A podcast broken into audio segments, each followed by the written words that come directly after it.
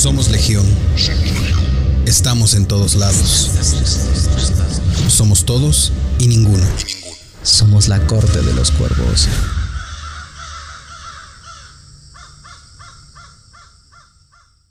Hello. Bienvenido a la corte de Buenas, los buenas.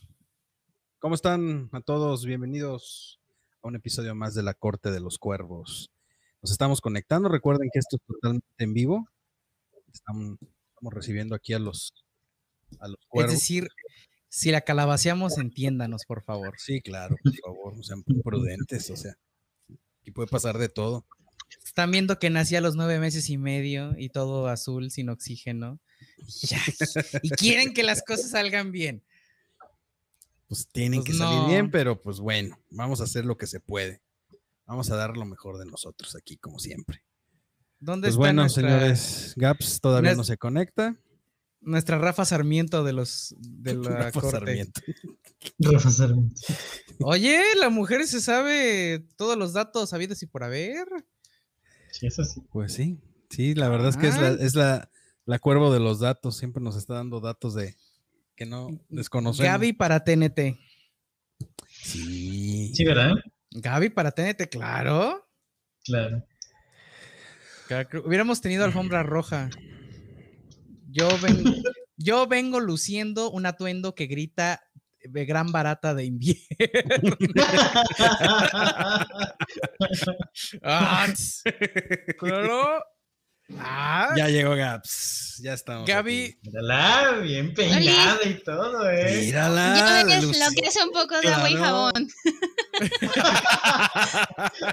son los Óscares, pues así es. Son los Óscares, tenemos que venir. De gala, ¿eh? Mira, yo, yo me medio peiné, No, o sea, no también me eché tanto. agüita. Pues bienvenidos, Dije, hoy bienvenidos sí me arreglo un poco. Está bien, de por sí guapa, pero ahora más guapa que nunca. Ay, gracias. Bienvenidos a este episodio de La Corte de los Cuervos. Ya saben que nosotros somos un podcast donde hablamos de películas, series, anime y todo lo que se ofrezca, lo que se nos atraviese por ahí. Eh, el día de hoy vamos a hablar de películas ganadoras del Oscar. No vamos a hablar de todas, 2021. porque sí, 2021, este, la recién fallida y aburrida ceremonia. Este, pero hoy vamos a hablar de ciertas películas, algunas que escogimos que quisimos hablar para esta ocasión. Pero antes que nada, vamos a dar la bienvenida, pues como siempre, a, a nuestros queridos, nuestros queridos cuervos, nuestros queridos cuervitos. Gaps, ¿cómo estás? Buenas noches. ¿Qué Hola, cuentas? Aparte de que te bañaste. y te Sí, peinaste. ¿verdad? no, pues no mucho, simplemente qué, qué películas elegimos, la verdad. Y sobre todo, este, hablar sobre la fallida ceremonia de los Oscars, que estuvo muy fea. Estuvo brutalmente mal. O sea, estuvo muy aburridita, muy sosa. Horrible. Creo que bueno. ha sido la peor hasta ahorita, pero Sí, ya iremos hablando sobre la marcha. Claro. Muchas gracias por estar aquí con nosotros. Bueno, tenemos a Don Ángel. ¿Cómo está, Don Ángel? ¿Qué Buenas tal, noches. Bárbara? ¿Cómo estamos? Bienvenido a, su podcast. Gracias, Buenas noches. Bárbara. ¿Cómo estás? ¿Cómo estás? Bien, bien, bien. Aquí estamos, este, yo y la producción. Hola, Nax. Buenas noches. Producción. Saludos. Bienvenido, hermano Cuervo. Don Josh. Hola, hola. ¿Cómo estamos? Ay, pues, qué, qué películas, de veras, qué, qué bárbaro. Por ahí tuvimos unos mensajitos en el grupo de los cuervos donde parece que no les gustaron, pero pues vamos a ver qué tal nos va. Vamos a ver qué tal nos va. Vamos a ver cómo se puso, cómo se puso esto, ¿no? De a, de pesito. Y bueno, pues su servidor ya sabe aquí, usted en los controles, en la cabina de control, pues aquí andamos yo, yo soy Memo. Bienvenidos. Y pues el día de hoy vamos a hablar de Minari Mm, dos películas en realidad nada más. 2. Bueno, ajá, vamos a hablar de las categorías de, de- mejor película, mejor director, mejor actriz y mejor actor. Que resulta que tres de esas categorías se las llevó una sola película. Es decir, Nomadland. Nomadland. Ya. Y vamos a hablar de Father. The Father, que se llevó, Anthony Hopkins se llevó la estatuilla por el mejor actor. Que todo el mundo creía guion. que iba para. Y me, ah, sí, mejor guion adaptado, exactamente. Sí, porque mi mejor guion original, según yo, es para Promising Young Woman, Ajá. algo así. O sea, Sí, sí, sí. ah, hice la tarea. Dije, vi, dije, Gaby no me va a ganar. Pero bueno, Pues bueno, a ver. Vamos a hablar de esas dos nada más, porque yo aparte vi, este, vimos, ¿cómo se llama? Vimos las que este, hayamos visto, después las comentamos al final. Vamos a ¿no? enfo- enfocarnos con las como las más fuertes, ¿no? Que es este Nomadland y The Father, que a mi parecer es una de las mejores citas de la, de la noche. Es una de las mejores citas. Eh, pero, a ver, por consenso, ¿con cuál quieren empezar? ¿Con The Father o con Nomadland? Mm, Échale, échenle. Cada quien vote y ahí Empezamos. vemos la ma- la Yo creo que, que Nomadland, porque creo que es la que menos puedo hablar. Ok, ok, Qué bárbaro. ok, ok. Bueno, Pues, a ver, Pienso que mejor la, la dejáramos hasta el final porque al fin y al cabo fue la que se llevó tres Oscars de los seis que tenía. Ajá. Mm, Y fue- ganó como mejor película, entonces yo, yo digo. Pero este lo que diga la no, pues, mayoría. por, por consenso, a ver, uno, uno The Father, uno, Uno uno. Ah, eh, Josh. Ay, Dios mío, no sé qué, no sé qué votar. Yo creo que también voto porque Nomadland sea la segunda, porque pues sí se llevó las, las dos grandes categorías de la noche, que es mejor película y mejor dirección. Así que pues, Ok. y The Father nomás tiene uno. Ok, entonces yo también voto porque Nomadland sea la, la última. Pudiste, ar- pudiste armar el pleito. El y no- debate no- no, pero pues no, lo que no queremos es agarrarnos del chongo aquí. El ya. público nos dijera ahí votación extra. Ándale, Se va a llevar todo el podcast. Muy bien, pues vamos a empezar con este The Father. Nomadland. Ah, chinga, No, The estoy bien Father. pendejo. Sí, estás bien Disculpen ustedes. Este um, película protagonizada por Anthony Hopkins y por Olivia Colman. Coleman. Eh, um, bueno, esta es, digo, es una película que incluso antes de que decidiéramos hablar de ella, yo ya la había visto. Yo, fue una película que me, me inspiró mucho cuando vi el tráiler y vimos el y vi de qué trataba la película. Yo decidí eh, pues verla, ¿no? Yo decidí, a ver, vamos a ver de qué va. Este The Father. Um, pues el tema principal de la película es, es una situación mental, es el Alzheimer o es la demencia senil, dependiendo de cómo lo quieran. Digo, son cosas distintas, pero eh, se está tomando, no sé, no me acuerdo exactamente cuál es la parte que están tomando ahí. Ay, híjole, es una película que me impactó mucho. Me impactó mucho que Anthony Hopkins con sus 82 Dos. años, no me acuerdo, 80 y tantos años, de una actuación extraordinaria. Le creí cada gota, cada texto, cada gesto, cada... Híjole, todo, o sea, es- esta, nos- él nos lleva por este viaje junto con Olivia porque realmente trabajan en conjunto, aunque hay varias participaciones por esta pérdida de memoria de eh, este que digo, no me acuerdo si es demencia o es este Alzheimer. Este, si alguien sabe que me diga, porque a mí la verdad se me olvidó. Em, el tema de la película es fuerte, sobre todo por cómo se lleva en la película. La película, en cierta medida, podría ser confusa si no pones mucha atención desde el principio a la a lo que está a lo que está tratando y a lo, lo que va la, la, la peli, porque está muy, muy chida.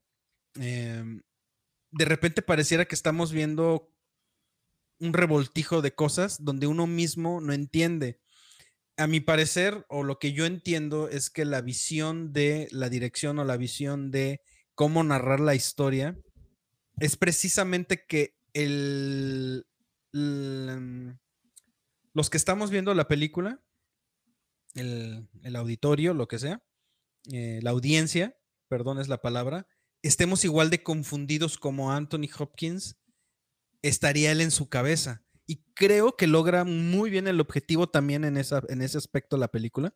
Logran muy bien transmitirnos esta onda de, de confusión, de que después de un ratito ya entiendes qué está pasando, pero al principio no entiendes qué está pasando, pero a su vez están reflejándonos qué está pasando dentro de la cabeza de Anthony Hopkins. A su vez vemos el sufrimiento de, y el, padeci- el padecer de una vida frustrada de Olivia Colman, o semifrustrada, y, y vemos cómo está sufriendo por su papá también, a, a- a la vez de ver cómo es este padecimiento. Me impactó mucho por muchas razones. Digo, yo podría desarrollarme la película, pero yo generalmente ese no es mi papel. Ya ven que mi papel es aquí como ponerme de sentimental y de muchas cosas. Es- la verdad, a mí fue una película que me impactó a muchos niveles, em, en, en muchos aspectos, porque muchas veces habla, bueno, más bien la película habla de cómo hay ciertos miembros de la familia que se sacrifican, entre comillas, por sus papás. O sea, porque hay miembros que no lo hacen. Hay miembros que agarran vuelo y dicen, yo no soy de aquí y me voy. Y, y hay miembros que aunque se vayan, sacrifican su vida personal o familiar con tal de estar cuidando a sus papás, como siento que es un poco el caso de, Olivia, aunque aquí parece eh, que este, ella ya tenía ciertos problemas antes de la situación de su papá, o que se desencadena o terminan de explotar cuando su papá llega a vivir a, a su casa. La otra parte que a mí me conmovió o me movió mucho fue esta parte porque, um, digo, los que ven el podcast y nos escuchan con todo, o los que me conocen ya saben que, que pues yo ya no tengo 15 años, ¿verdad? Y de repente sí me da esta onda de ver esta situación de que a mí ya se me olvidan todo. Ya se me olvidan. O sea, ya no me acuerdo de nada. Ya no me acuerdo de lo que vi ayer. Ya no me acuerdo de lo que comí ayer. O sea, güey, qué pedo. O sea, ¿qué me está pasando? Ya me estoy poniendo. Ya, ya se me está yendo la, la olla, pero cabrón, ¿no? Y sin querer, me vi un poquito. Pues me vi un poquito más allá. Dije, pues es una posibilidad, o sea, a todos nos puede llegar a pasar esto, no hay algo que te avise o que te diga o que diga. Y como yo antes me jactaba mucho de mi buena memoria, porque aunque no soy muy bueno con los números ni las letras, soy visualmente soy muy bueno. Siempre me he jactado de que me acuerdo de todas las cosas visualmente. Y pues de un tiempo para acá ya esa memoria que de la cual yo me vanagloriaba tanto está empezando a fallar, ¿no? Por muchas cosas, ¿no? Pero me sentí un poquito identificado que a veces no te entienden esta onda de que ya no tienes esta frescura y que me sentí incómodo al ver cómo a él lo, para empezar, lo lastimaban, le, lo, llegaron hasta discriminar nada más por esta situación de que él ya no sabe ni qué onda, no por su hija, pero por los que lo rodeaban, que no sabes qué onda y... Ay, yo creo que mejor ya iremos desarrollando y conforme vayan hablando los demás compañeros, porque e, es una película muy fuerte, muy buena, me gustó mucho. Las actuaciones de, de, todos o de la mayoría o de los principales fueron increíbles, pero sí quiero que, este, que nos den otro punto de vista los cuervos. ¿Quién quiere hablar? ¿Quién quiere dar su, su opinión? Dale, Gaby. Yo quiero escuchar a Gaby. Y yo, todo mundo. Porque Gaby dijo que estaba muy fácil de entender. Yo quiero dije eso. ¿Cuándo dije eso? Ah, dijiste, ah, yo sí le entendí fácil. Quiero saber. Bueno, no me acuerdo y si no me acuerdo no pasó, entonces. te digo, te digo. Es más, voy a copiar la imagen y la voy a pegar aquí para que. nada más, nada más como notita, notita, este The Father es una película eh, de origen eh, británico eh, que fue dirigida por Florian Zeller, Zeller em, y se estrenó el 27 de enero del 2020. Entonces, de hecho, es la ópera, es la ópera prima de Florian Zeller, es su obra de teatro, es una obra de teatro que, disculpen okay. mi francés, creo que se llama Le Peré o Le Peré, algo así. Le Peré. En, en, ah, disculpen mi francés. sí, es la, es la ópera prima de, de Florian Zeller, entonces, este, él desde un inicio, cuando pensó en llevarla al cine, enseguida pensó en Anthony Hopkins, no se imaginó a nadie más. Le mandó el script a, a, Anthony Hopkins y él enseguida dijo sí. Le, marcó a su agente y le, digo, le dijo, dile que sí, sí la voy a hacer. Pero pues este, tuvieron que esperarlo porque en ese momento él estaba filmando Los Papas. Ya ven que el año pasado él estuvo nominado Oh, sí. como mejor actor de Ay, reparto sí, ¿No es por cierto? interpretar a Benedicto A, XVI. a. Ándale.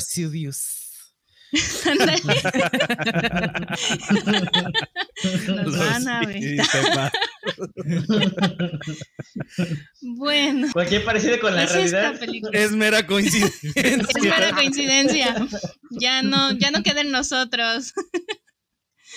Bueno, ¿qué podemos decir de esta película? Es, es una película muy desgarradora porque nos narra la historia de Anthony, que es el personaje de Hopkins, que es un hombre de alrededor de 80 años, que comienza a perder su memoria, o sea, empieza a tener, como dice Memo, demencia senil o Alzheimer, depende del punto del que lo quieran ver. Pero lo interesante de esta historia es que nosotros como audiencia o como espectador nos involucramos tanto con el personaje que llega un punto en el que sentimos esa confusión, que sentimos que no sabemos ni qué está pasando, o sea, sentimos lo mismo que el personaje está sintiendo. Y llega un punto entre idas y venidas en esta casa, que es que todo trans- transcurre en esta casa, este, nos, nos hace ver que es como un laberinto, pero al mismo tiempo es muy confuso y eso asemeja lo que está sucediendo en la mente de- del protagonista, que él nos explica, él tiene muchas confusiones, mucho... Hay cosas que se relacionan con su reloj, que con su hija que, que ya falleció. O sea, es una situación en la que el personaje está envuelto y nosotros con él en la cual nosotros vivimos también esa confusión, vivimos ese temor, vivimos esa frustración de no saber qué está pasando en el entorno de- del personaje y que incluso con pequeños detalles en la misma escenografía, en el mismo este, escenario, se llega a ver cómo está cambiando eso. Son muy fáciles de percibir. Lo vemos con el cuadro que él dice que pintó su hija y en un momento ese cuadro ya no está. Esos, esos cambios que suceden dentro de su entorno son cambios que también están sucediendo dentro de la memoria de- del personaje. Eso es por el lado de, de Anthony, pero también vemos el punto de vista de, de Anne, que es el personaje interpretado por, por Olivia Colman, que la cual tiene un debate interno muy, muy intenso, porque se debate con la idea de meter a su papá a un asilo, sabiendo que va a estar mejor ahí, va a estar atendido, va a estar cuidado, pero sabe que si toma esa decisión, tal vez se sienta culpable porque ella en su interior quiere seguir con su vida, quiere irse a vivir a, Francia. Entonces, pero también tiene la otra en la cual ella dice, me puedo quedar con él, puedo vivir todo el proceso con él, pero sabe que en algún punto.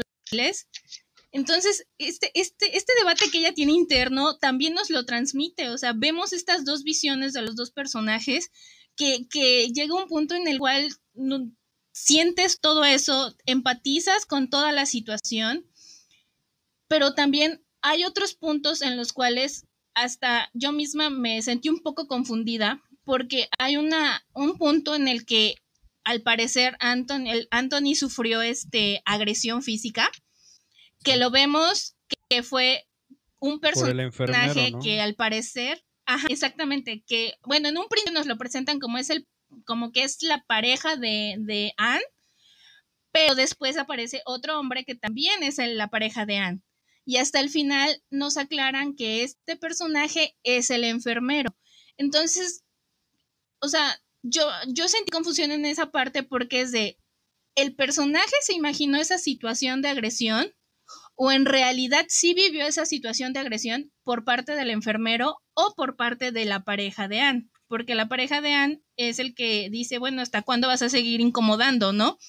Y es triste porque sí se dan esas situaciones en la cual una persona enferma, una persona que ya padece demencia senil, Alzheimer, X enfermedad llega incluso para los familiares y los no familiares un, un estorbo, un bulto, algo que están cargando y piensan que con el hecho de estar cargando con ellos no pueden hacer sus vidas. Y lamentablemente son situaciones que sí se dan en la vida real, lo vemos reflejado en la película y es, es inevitable llegar al final y no sentir ese nudo en la garganta cuando Anthony se da cuenta que no está en su casa, que está en este asilo, que su hija no está en Londres, creo que sí es Londres, está en París viviendo su vida, pero que lo va a ver de vez en cuando porque no, no deja de estar al pendiente de su padre. Y esas últimas palabras de Anthony, ese último diálogo que dice que él siente como sus hojas, sus ramas, la lluvia, todo, cómo se está este, perdiendo él, cómo se está perdiendo su memoria, su lucidez, todo, es, es inevitable no sentir el nudo en la garganta incluso derramar unas cuantas lágrimas. Es, es una gran película que empatizas con estos tipos de personas, empatizas con esta enfermedad, empatizas, te hace un poco más humano si tienes el corazón muy duro, tal vez, que dices, no, yo no lloro con este tipo de películas, pero sí, este, sí, al menos sí sientes el nudo en la garganta. Y es, y la verdad, Anthony Hopkins nos regala una interpretación bárbara, el personaje bárbaro, el desarrollo de la trama, el desarrollo de toda la narrativa, el desarrollo del entorno, el desarrollo del personaje. Wow, simplemente merecido a mi gusto, bien merecido su Oscar como mejor actor. Causó un poco de polémica el hecho de que no se lo dieran a, a Chadwick Boseman. Tal, tal vez muchos me, me odien, pero en La Madre del Blues lo único que tiene Chadwick Boseman es un buen speech, muy intenso, se lo crees al actor, no diciendo que es un mal actor, pero simplemente aquí Anthony Hopkins ganó porque es un personaje muy desarrollado en interpretación, actuación, todo. O sea, es un, es un personaje muy completo. Entonces, yo aplaudo el hecho de que la academia haya dejado un poco de lado la nostalgia por el hecho de que Chadwick Boseman falleció y haya tomado en cuenta la profesión, la actuación. Entonces, súper merecido eh, el Oscar a, mejor actor a Anthony Hopkins. Me yo estoy de acuerdo con tu comentario. Eh, yo creo que aunque lo hace muy bien eh, Chadwick en La Madre del Blues, la verdad, honestamente, ni la película ni su actuación se me hicieron tan eh, increíbles como para hacer tanto alboroto. Digo, hubiera sido muy feo que le hubieran dado el premio simplemente por lástima, lo digo muy entre comillitas, o sea, porque él falleció. O sea, no digo que no sea un gran actor, lo es. Creo que hizo un gran papel, pero Anthony Hopkins definitivamente tiene un mérito más grande por la edad. Eh, demuestra este nivel de interpretación y de histrionismo gigante que está por mucho a millones de kilómetros de lo que pudo haber entregado Chadwick. Aparte, creo que pesa mucho el, tema del que se habla. Digo, Chadwick Boseman, como dice Gaby, tiene un speech increíble, lo que sea, pero es la perorata de toda la vida de a los negros nos va peor, a los negros, o sea, es como de, sí, yo entiendo, pero ya se ha visto. Y esta es una película que por primera vez o no sé si al menos que se agradece, no, no, se agradece que le estén dando más importancia, ¿no? ha habido otras películas que han tocado el tema. Por ejemplo, Nebraska eh, Amor, que estuvo nominada como mejor película extranjera. Y no me acuerdo otra. Han sido tres, creo. Pero han tocado el tema desde afuera, desde la perspectiva de los familiares que viven la situación. Y esta película, no. Esta película ve los dos puntos. Desde la persona que está sufriendo la demencia senil, el, el Alzheimer, y el familiar que está lidiando con eso. O sea. Claro. Eh, que creo que es el, encantador y el impacto de la película, ¿no? Que eh, por primera vez, difícilmente, porque es difícil saber a ciencia cierta si, si es así. Eh, o sea, a lo mejor hay. Perdón, es que le estoy bajando un poco el volumen al micro. Este Em, si es realmente así, porque puede que tengan información, pero no toda, porque pues precisamente el problema es que las personas no pueden eh, generar eh, memorias nuevas. Este, eh, se acuerdan del pasado, pero no se acuerdan de, de las memorias recientes. O sea, lo que generaron en un día, en tres, en una semana, dependiendo de la evolución de la enfermedad en un mes. Entonces, este, ese es el gran problema de esta enfermedad, ¿no? Que dices, ¿por qué te acuerdas de cuando nací, de que esto, de que el otro? Y de repente ya no te acuerdas de lo que pasó hace un rato, ¿no? Y es una falta de entendimiento, ¿no? Es una falta de...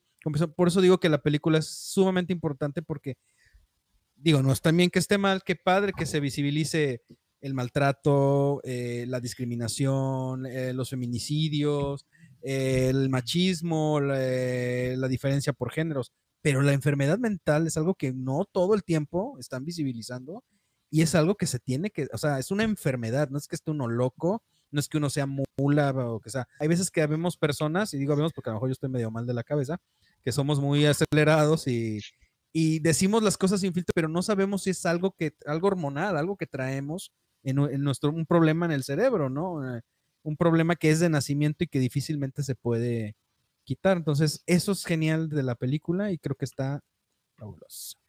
Pero supongo Digo, que ¿ah? quiere hablar Josh y Ángel yo creo que se quiere guardar al final. ¿Estoy de acuerdo? ¿Estamos bien? no sé, señora. Ángel, o ya quieres hablar, yo, don Ángel. No, no, adelante que.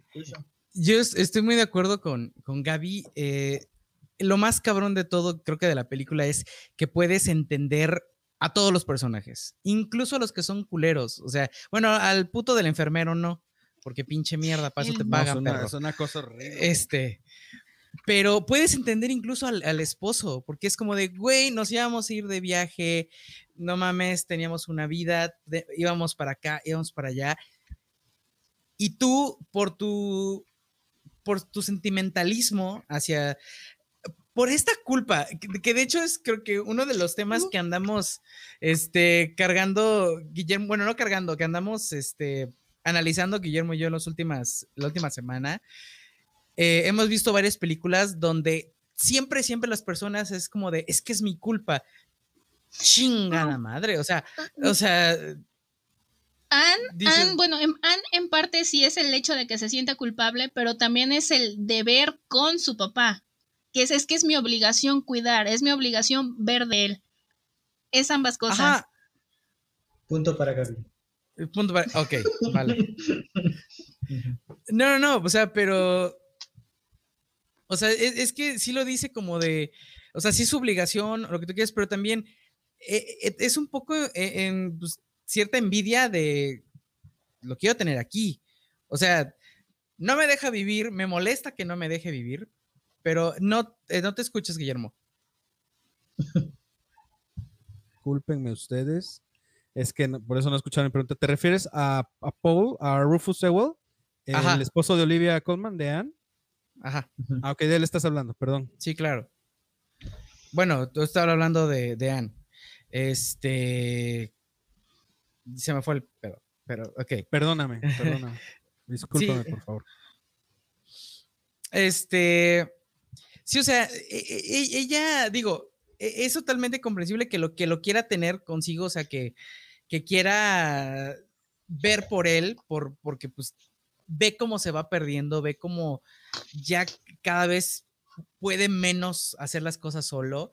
Digo, ta- tan solo, me, me encanta como decías estos, eh, estos detalles que van cambiando en la, en la película, como la cocina, por ejemplo, que la cocina de repente ya no es la misma, o bueno, es la misma, pero está decorada totalmente diferente. Los Y- y- muebles. y- y los muebles, todo, todo. O sea, Ian es como de, o sea, sí lo quiero tener aquí porque me preocupa, porque mis papás, pero también me está pesando, ¿no? O sea, me está pesando el que no puedo hacer nada. Ya por sí tengo un, un pleito con este cabrón y todavía pues lo estoy agravando. Eh, eh, por aquí tengo aquí un, un comentario que de Catarina eh, Memo, si lo puedes Ah, poner. sí, claro. A ver, eh, ¿el último? Ajá.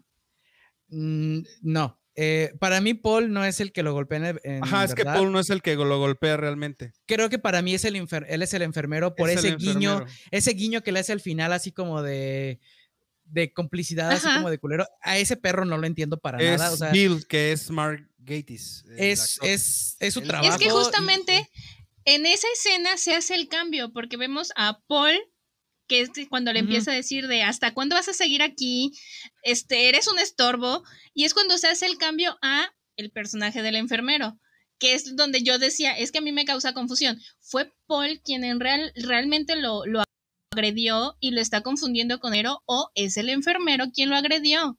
Pero creo que hacia el final de la película, cuando ya nos aclaran Ajá. quién es quién, es cuando ya entendemos ajá, que sí, sí, sí. da a entender que sí fue el enfermero. Eh, bueno, eh, eh, Ah, yo les sí. puedo dar un punto de vista, pero ahorita que me toque a mí, ya les, ya les, este, Ah, les- no, tienes más una o menos menciono lo que encontré. Ah, ok. Ah, ok. Vale. Ah, ok. Vale, vale. Eh, digo, de defi- definitiva, eh, es confusa, es la película es confusa, es, es estresante hasta en cierto momento, sobre todo cuando pasa esta escena donde los escucha platicar de que, de que pues, les arruinó las vacaciones y la temporada. Y después se sienta a comer y da las cosas de vueltas y resulta que regresa el loop a la misma escena, ¿no? Es como, como acordarse de lo mismo y, no, y, o sea, está tan despedazado todo, tan hecho rompecabezas y, y, tan piez- y hay tantas piezas faltantes que sí es como de, güey, no mames, o sea, si de, de por sí, como dice Memo, de por sí a mí, de repente se me va eh, el pedo de que estoy sentado aquí, voy para otro lado y es como, ¿a qué chinga vine? O sea, y, ya es como, y, y me encabrona así de, ¡ay, a qué vine, a qué vine! Imagínense alguien que no se acuerda ni a qué fue, ni por qué se levantó, ni quién es, ni nada. Digo, entiendo un poco que haya suprimido bien cabrón la muerte de su hija, porque pues debe ser uno de los golpes más duros que puede llevar un padre. Entonces puedo entender por qué eso sí queda como, ¿no? O sea, eso no está. Eso quedó abajo. El, al principio sí creí que era la, que, que la chava esta, la enfermera, se parecía a la hija, pero pues ya después entiendes que sí la está viendo a ella como tal. Y es donde dices, ta madre, o sea, sí está. Sí, está canijo porque le dice, se parece mucho, pero ni aún así la reconoce en- O sea, él está poniendo la imagen de su hija y ni así es capaz de reconocerla por completo. Le dice, es que se parece mucho, pero no la reconoce como tal, ¿no? O sea, no sabe quién es. Y creo que sí, Don Anthony Hopkins se lo merecía a pulso. eh, se lo quitó a Chadwick Boseman. Este, no recuerdo quién estaba nominado con Heath Ledger en su momento como actor de reparto, pero tan, bueno, a Ledger no se lo pudieron quitar. Aquí a Chadwick, pues sí, sí se, sí se, sí se lo, sí se lo quitaron. Esperemos que no crean que sea por segregación, ¿verdad?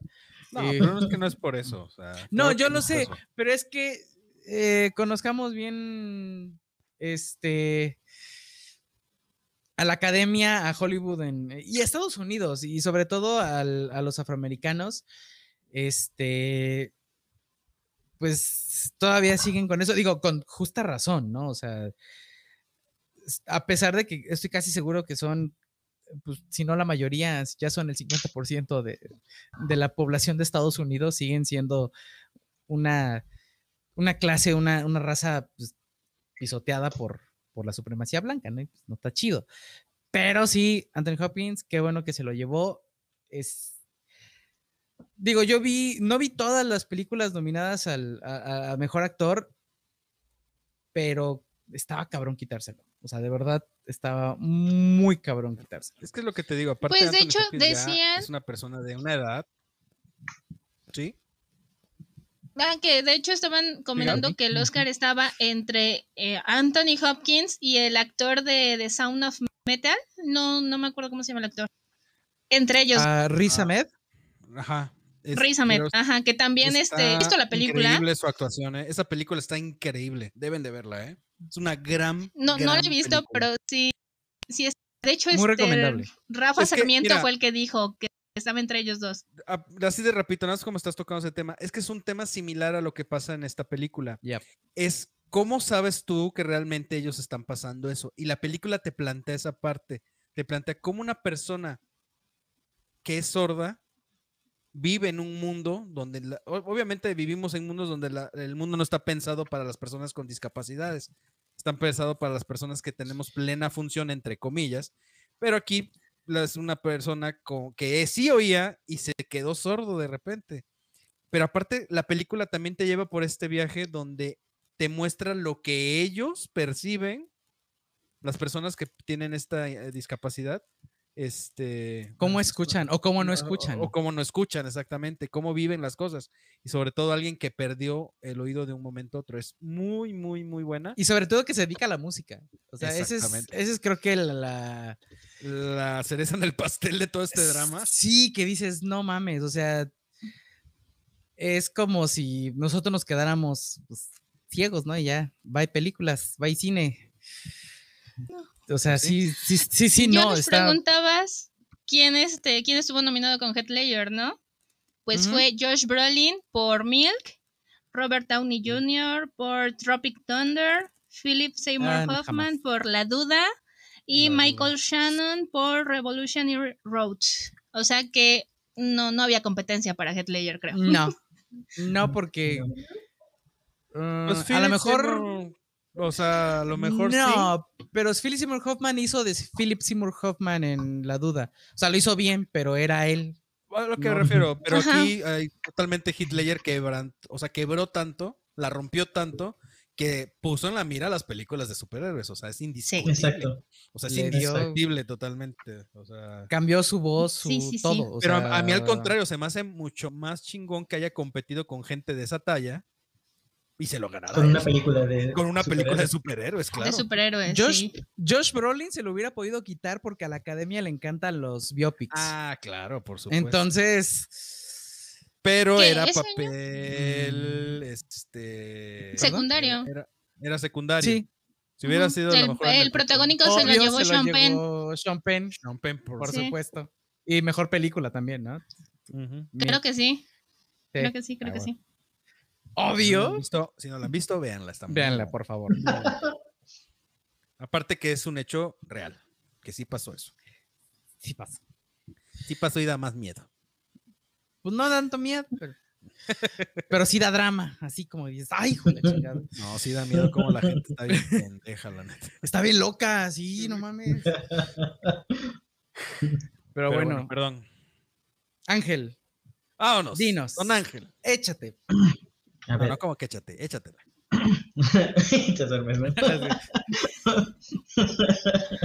este es una de las pocas películas que me han hecho llorar. Realmente mm, fue, fue muy intenso. Eh, no tenía ni idea de lo que trataba. Eh, solo más o menos una vez en Cinépolis vi en la cartelera que estaba y decía ahí garantía Cinépolis. Eh, otro dato que decía era que un una mujer tenía que cuidar a su, a su padre que sufría demencia senil. Es todo lo que yo sabía. No sabía más y entré justo con esa, con esa pauta, ¿no? ¿no? No vi el tráiler, no sabía, no había visto ninguna imagen de esto. Y me sorprende, ¿no? Desde, desde el inicio, cuando eh, empieza a marcarse este rompecabezas que hay que armar, eh, suena bastante, me, me, me, me, sujeta de una manera en la que al principio pensé que la película estaba bloqueando. Después me di cuenta que era un rompecabezas y empecé, mi cabeza empezó a armarlo, ¿no? A juntar todas las piezas para, para no perderme nada. Eh, es como les dije, como, como les he dicho a todos los que les dije que la vieran, este, no puedes perderte ni una escena porque perderte una escena significa que no le vas a volver a agarrar la onda, te la vas a saltar y no la vas a disfrutar como tiene que ser. Más que nada porque el final es el que te da, digamos, el tinte de todo lo que pasó. Y llegando ya a lo que decían o mencionaban acerca de, este ganador del Oscar, que es Anthony, y que compite con, compitió con Chatwin, em, creo que desde que pusieron las reglas del Oscar acerca de que pues solo este tipo de películas van a ser ganadoras al premio o, ganadoras de, de, esta forma, pues ya estaban nombrando así como que Chadwin podría estar, ¿no? Pero si, si, si tomamos en referencia su película, con una película que habla acerca de un tema no visto, no tan visto, y por el otro lado una película que ya hemos visto mucho, eh, creo que era fácil ganarle a una película así. y se me hubiese hecho, como ustedes mencionan, feo de la manera mala que le hubieran dado el premio póstumo por una película que, que aunque sí actúa, creo que no lo vale a comparación de lo que hizo Anthony en esta película. Porque no importa cuántas veces la veas, siempre vas a terminar empatizando si eres de sentimientos este, grandes. O sea, si, si tus sentimientos son fuertes, siempre terminas empatizando con el personaje. Te jala. Porque todo todos lo vemos desde dos perspectivas. Esta película va desde dos perspectivas, la de Anne y la de Anthony. Cuando eh, empieza la película, la perspectiva de Anthony, que es la que está sumando, yo les quiero comentar que, como les dije, ah, estaba armando el ramando el rompecabezas. Fue costoso porque la verdad sí lo fue. No es una película fácil de digerir. Eh, tuve que verla tres veces para entenderle más.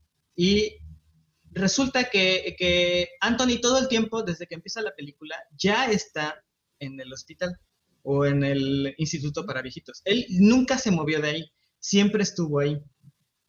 Pero eh, mencionaba este, un psicólogo que, que, me ayudó más a entenderle, eh, dijo que la película habla acerca de que Anthony tiene este problema de que como olvida las cosas, como no tiene ya conciencia de cuándo, de cómo va el tiempo, para él el tiempo ya no es lineal, no, no, duermo y despierto al siguiente día, sino que él duerme y despierta en un 1900 y tantos, y su mente es lo que le quiere manejar, es decir, está olvidando huecos, está haciendo huecos entre sus, entre sus despertares, y esto es lo que le provoca el no saber qué está pasando, ¿no?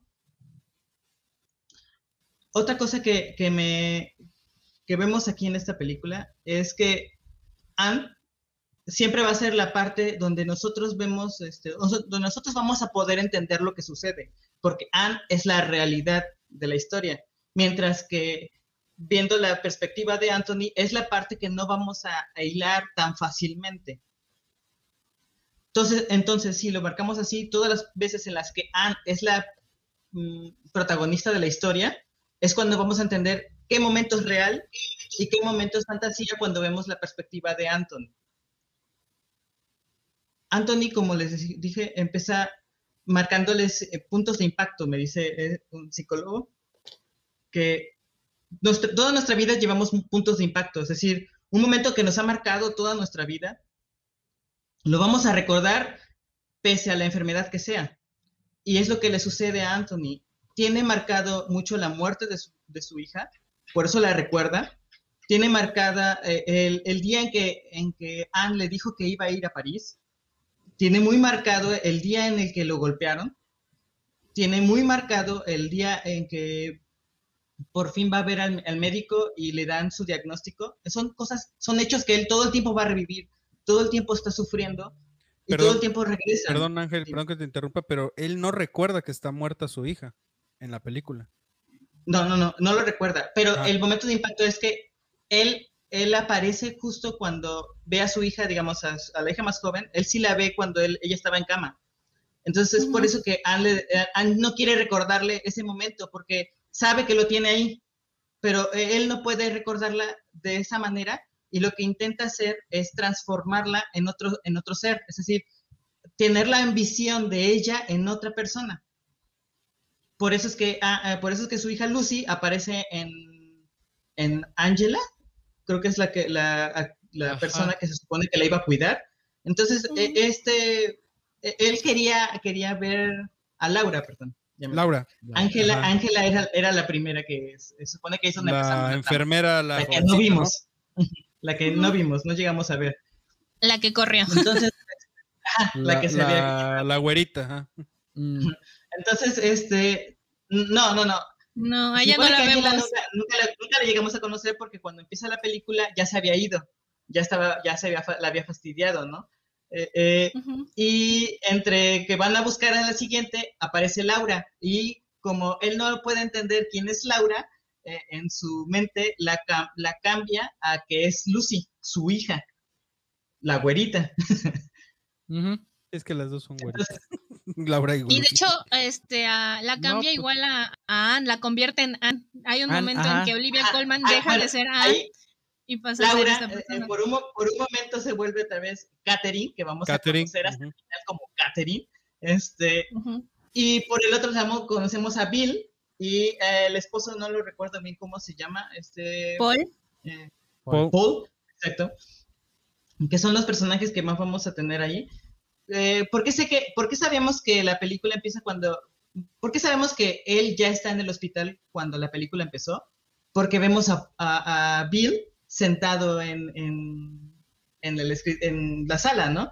Que es la primera, el primer shock de su realidad frente a lo que es, la, es lo que él tenía de choque. El primer escenario es su departamento de él, es su propiedad de, de- departamento. Por eso ese choque después lo vamos a encontrar después, ¿no?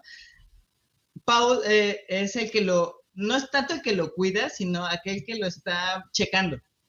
Solo le va a dar revisiones. Entonces solo aparece de vez en cuando en él y solo tarjetea. Ajá. Bill, Eh, el enfermero. Ajá. Bill, Exacto, el Bill, enfermero. perdón. Ajá. Paul es el él es el esposo, que, ¿no? el que va, tarjetear- va tarjeteando, ¿no? Entonces, después de, de este cambio, volvemos ahora a la perspectiva de Anne, donde conocemos que Anne ha sufrido de, cierta manera que no puede dejar a su papá solo, ¿no?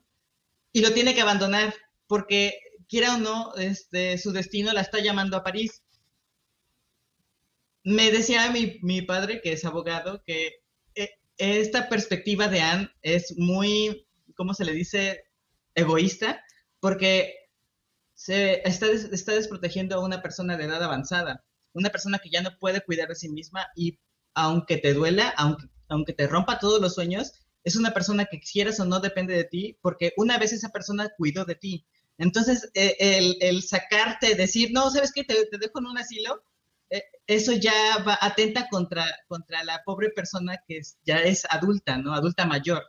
Y me comentaba que las, que las leyes incluso protegen a esas personas de que sus hijos no, no hagan exactamente lo que pasó, abandonarlo. Eh, en esta... Es que, bueno, que difiero tantito en eso porque ella no lo abandona, o sea, Yo también. no, porque quiere, lo no sigue quiere- no quiere visitando, abandonarlo. Sí, lo, pero- lo sigue pero visitando. Escucha, escucha al final lo que dice. Es, es, Anne viene a verte cada fin de semana, ¿no? Eso es lo que escuchamos que le menciona, pero no le está diciendo eso al final Catherine, le dice, viene a verte cada mes, una vez al mes. Y entonces ahí, ahí lo está descuidando completamente. Su padre, aunque sí lo vaya a ver, no lo está cuidando como tal. O sea, no se hizo responsable de cuidar a su propio padre sabiendo la situación en la que se encuentra él, que no reconoce a nadie. Imagínate, a la única persona que reconoce que es ella misma, la está dejando. Ahora él perdió toda- todo el hilo y por eso ve en Catherine, ve a su hija, porque llega un momento en el que- en el que Catherine entra con la personificación de que ella es Anne. Y él no lo entiende, ¿no? Él está como que, ¿por qué, ¿por qué llegas haciendo, diciendo que eres Anne si no lo eres, ¿no? Este es el choque que él tiene, porque ya no es esa persona la que él debería, eh, la que se supone estaba con él. Anne ya tenía mucho tiempo que se había ido y seguía viendo en Catherine a Anne. Este es el, este es el choque más intenso cuando es lo del pollo Que, le dice, este, traje el pollo y, y, se, queda viendo como que, pero tú no eres Ann. y le dice, claro que sí soy, papá. Y entonces se queda el otro así, pero bueno, era su choque de, de entender lo que estaba sucediendo, ¿no? Personificar a Ann en Catherine, para así entender lo que así entender su vida, así manejar su vida y su momento. Cosa que no es fácil, otra cosa que, llama mucho la atención es esto que mencionaban acerca del golpe. Para nosotros como espectadores vemos a Bill, el enfermero, que es el que lo está golpeando, que es el que empieza los golpes.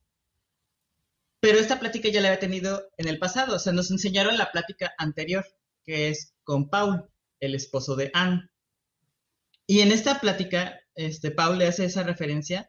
Después vemos a Bill golpeándolo y más tarde regresamos a Paul, pero desde la perspectiva de Anne, no desde la perspectiva de Anthony. Cuando regresamos desde la perspectiva de Anne, su padre está en el sillón llorando y su esposo está frente a él. Eso para mí quiere decir que él, el esposo, fue el que le pegó a él. porque estamos viéndolo desde la perspectiva de Anne, de cómo él, el viejito, está, está sentado llorando. Si hubiese sido este Bill el que está parado frente al viejito, entonces habría entendido que él, el enfermero, era el que lo golpeaba. Pero no pasó así. ¿Sí me explico? Sí, sí, sí, claro. yo creo que eh, intentan jugar porque ella en realidad no lo ve, o sea, no ve el golpe. No lo ve, exactamente. Y lo ve llorando, pero eh, en ese momento él, es cuando, porque repite también una escena que tiene con Bill, que ahora es, que ahora es Paul, que es que le dice, ¿cuándo te vas a, cuándo vas a dejar de hacerte loco? ¿Cuándo vas a dejar de, estar como, o sea, le, lo empieza a confrontar y decirle así como de, pues me estorbas, me cagas, o sea, y creo que él asocia, o para mí, él asocia esos dos golpes, uno físico como tal y el otro, pues, como psicológico, que es un enfrentamiento, ajá, que esa es su realidad, o sea, porque le está diciendo, es que eres un viejo loco y es que te estás haciendo güey y es que lo que pasa es que nada más quieres estar chingando y quieres estar pues, como viviendo aquí con a expensas de nosotros, ¿no? y que yo supongo que para él debe ser como, güey, no, pues no es cierto, si estoy en mi casa, porque aparte él siempre toda la vida dice que él está en su casa. Que está en su casa. Exactamente. Entonces, que le diga en ese momento, no, pues es que tú no vives aquí, este no es tu departamento, esto es como un, es como un cachetadón precisamente, que para mí hace paralelismo con el, pues, con el golpe que le da físicamente Bill. Digo, show. Sí, ahí lo que, lo que marcaba, por ejemplo, lo que por el, el cual tomé que Bill no era el que le estaba golpeando también, es porque el inicio, en el inicio de la película, cuando él está viéndolo, digamos, sentado, está tomando una actitud de, voy a hablarle a Anne, espera que, espérame, este, y todo el tiempo se, se mantiene como hacia atrás, no se acerca, todo el tiempo es, ahorita espera, ahorita va a llegar Anne, tú tranquilo, no pasa nada, y, y ese, ese, esa es la actitud de un enfermero, es, eh, yo, yo soy solo el que te checa. Más tarde va a llegar tu enfermera. Y como fue, llega la enfermera y él se tiene que ir. Porque es la que se va a encargar de cuidarlo. Y el otro nada más fue llamarla, ¿no? Como que cuando, cuando sucede algo en un hospital y está el enfermero, sabe que tienes un doctor que es el que te está, vigilando. El enfermero agarra y dice, voy a hablarle porque se, encuentra mal, ¿no? Lo primero que haces es, ya vienes, aquí tenemos un problema. Entonces el doctor que te está cuidando llega para eso mismo, atenderte. Pero él como, como tal no tiene esa facultad de atenderlo. Solo está checándolo. Por eso fue cuando, cuando yo entendí esa parte. Y también entiendo en el que este, Anthony vea en Bill a Paul, porque es, es el único hombre que se modifica. No hay más. Entre las mujeres hay una modificación completa. Cada vez, cada vez ellas cambian de nombre a cada rato, excepto Anne. Pero las otras están cambiando de nombre. Mientras que, que Bill y Paul solo cambian en nombres entre ellos. No hay ni siquiera un cambio entre formas.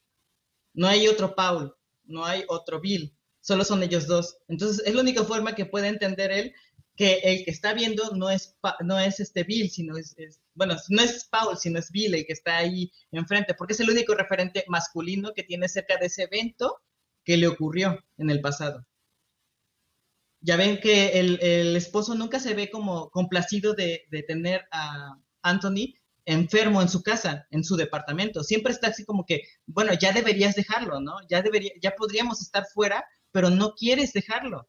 Y ella está preocupada, ella quiere, como que tiene esa idea de, tengo que cuidarlo, porque es mi papá.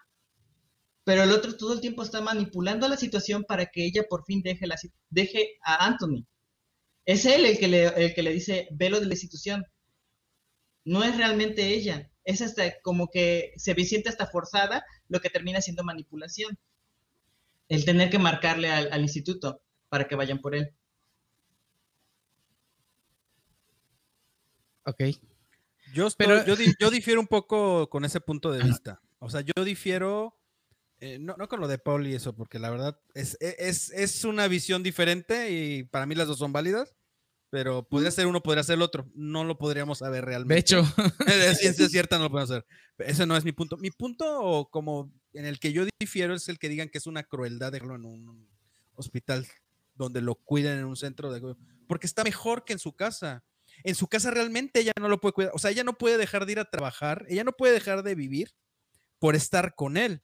O sea, y al dejarlo, puede, pues de hecho pasa, o sea, de que pueden pasar muchas cosas, se puede tirar, se puede ir a otro lado, se puede quemar, le pueden pasar mil cosas. O sea, yo sé que se suena fuerte, porque ah, sobre todo en México, que nuestra idiosincrasia sí es, y es así como de que nos debemos, pero yo creo que un padre no tiene un hijo para que lo cuide el día de mañana, o cuando menos yo no creo que debería ser así, yo no tendría un hijo para eso, para que me cuide cuando esté viejito. Mejor yo me preocuparía para que tenga una vejez sana, tranquila, donde mis hijos no tengan que estarse preocupando de dejar de vivir su vida porque le tienen que cuidar a mí, o sea, porque a final de cuentas, para mí sería tan mortificante ser una carga para alguien, o sea, sería horrible. Incluso, o sea, hay- hablo hay por mí, ¿eh? o sea, a- a- ajá, Hay hablo por mí, en, en los que las Sí. personas, las, las- los adultos mayores son los que eligen irse a un asilo. Sí, claro. Por eso Y mismo que tú dices, porque no quieren ser una carga.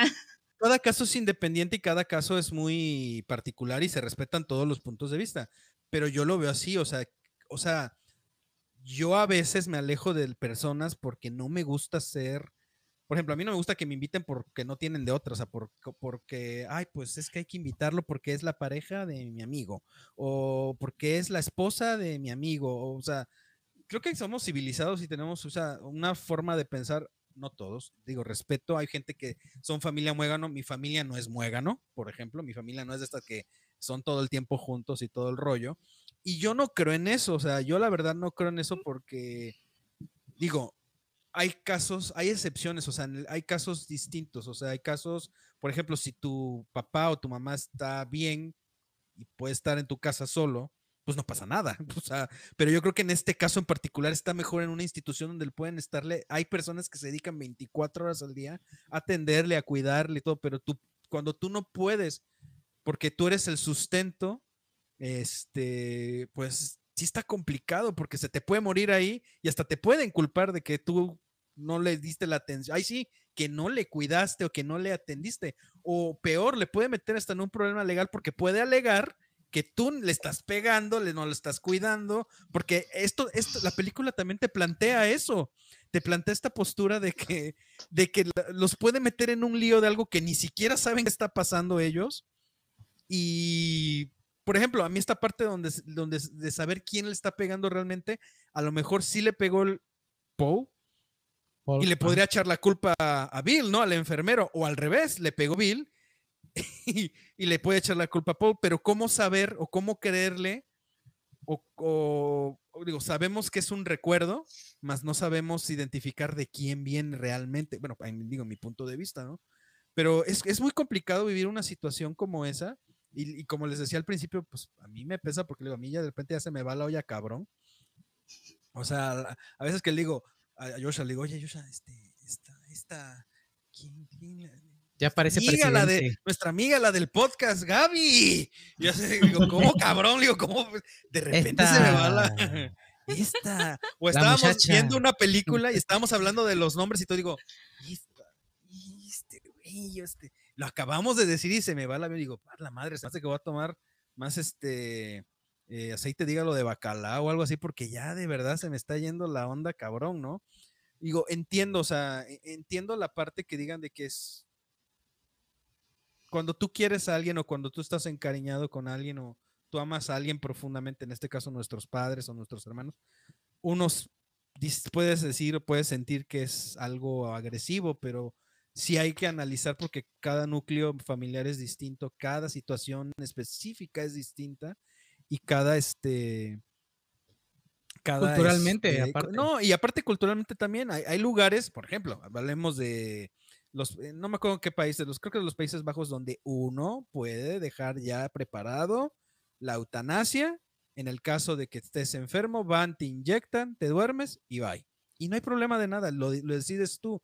Pero aquí el pedo que o el, el problema que yo veo es cuando la moral interfiere en, tu, en la decisión de quién. O sea si alguien externo le viene a decir, oye, ¿por qué le haces eso a tu papá? Bueno, es que tú no sabes lo que estoy viviendo, tú no sabes lo que viví, tú no sabes cómo está, tú no sabes lo que está pasando. ¿Quién eres tú para venirme a decir qué o quién o por qué, no? O sea, igual como si yo te fuera a decir, oye, ¿por qué le hablas hacia tu papá? ¿O por qué no le hablas? ¿O por qué esto? O sea, eh, digo, no es que esté bien o mal, simple y sencillamente es, creo que hay eh, en ese esa postura, cuando menos en- en- desde mi particular punto de vista, eh, hay que primero rascarle y ver, no creo que sea una crueldad, creo que es, creo que es peor tenerlo en tu casa y estar, que esté sufriendo, que le estén pegando, que lo estén regañando, que lo estén sobajando, que le digan que es un inepto, o sea, y, porque hay casos donde los hijos cuidan al papá por apariencias de que están en su casa, de que qué van a decir, pero los tratan mal. Mejor que se vaya a un lugar donde posiblemente los traten bien, o al revés, los quieren, los tratan bien y todo, y los mandan a un lugar donde los tratan mal. Eh, porque se pueden dar las dos situaciones. Bueno, yo he visto que se han dado estas dos situaciones en casos reales, pero son situaciones diferentes. No es lo mismo que sea por alguien que tiene, como digo, tiene que trabajar y tiene que mandar. No hay nadie en su casa, no hay quien se haga cargo de. No acepta que se quede alguien en su casa también, como es en el caso de aquí. Es una situación bien complicada. Perdón, nada más para, para ya cerrar, porque antes de que se me olvide, yo creo que los personajes, por ejemplo, el personaje de Paul es muy importante, aunque es sutil, porque también pone en perspectiva lo que a veces muchos de nosotros vivimos. Nosotros no entendemos qué está pasando, somos ignorantes al tema y es esta perspectiva de que él cree que está fingiendo por no irse de la casa. Y como él cree que está fingiendo, le molesta mucho que diga que es su casa, que es esto, pero es, es, es- creo que es un llamado de atención bien fuerte a todos, sea, al público, de güey, antes de, de abrir la boca, antes de hablar, investiga, edúcate, porque tú estás tachando a una persona que tiene un padecimiento real, que existe, que es, el, el señor está sufriendo dentro de su cabeza, está atrapado dentro de su cabeza y no puede salir, está peor que cualquiera de nosotros que sabemos que vivimos en la realidad y a veces sufrimos a propósito, o sea, ya sabemos que seguimos con la tóxica o el tóxico, o seguimos este, con relaciones familiares tóxicas, porque también existen las relaciones familiares tóxicas, este, y estamos ahí porque es que son nuestros hermanos o nuestras parejas o nuestros primos o nuestros abuelos o nuestros, y lo digo por experiencia, ¿eh? propia, carne propia. Aquí no es de que me la estoy inventando. Yo hablo por mí.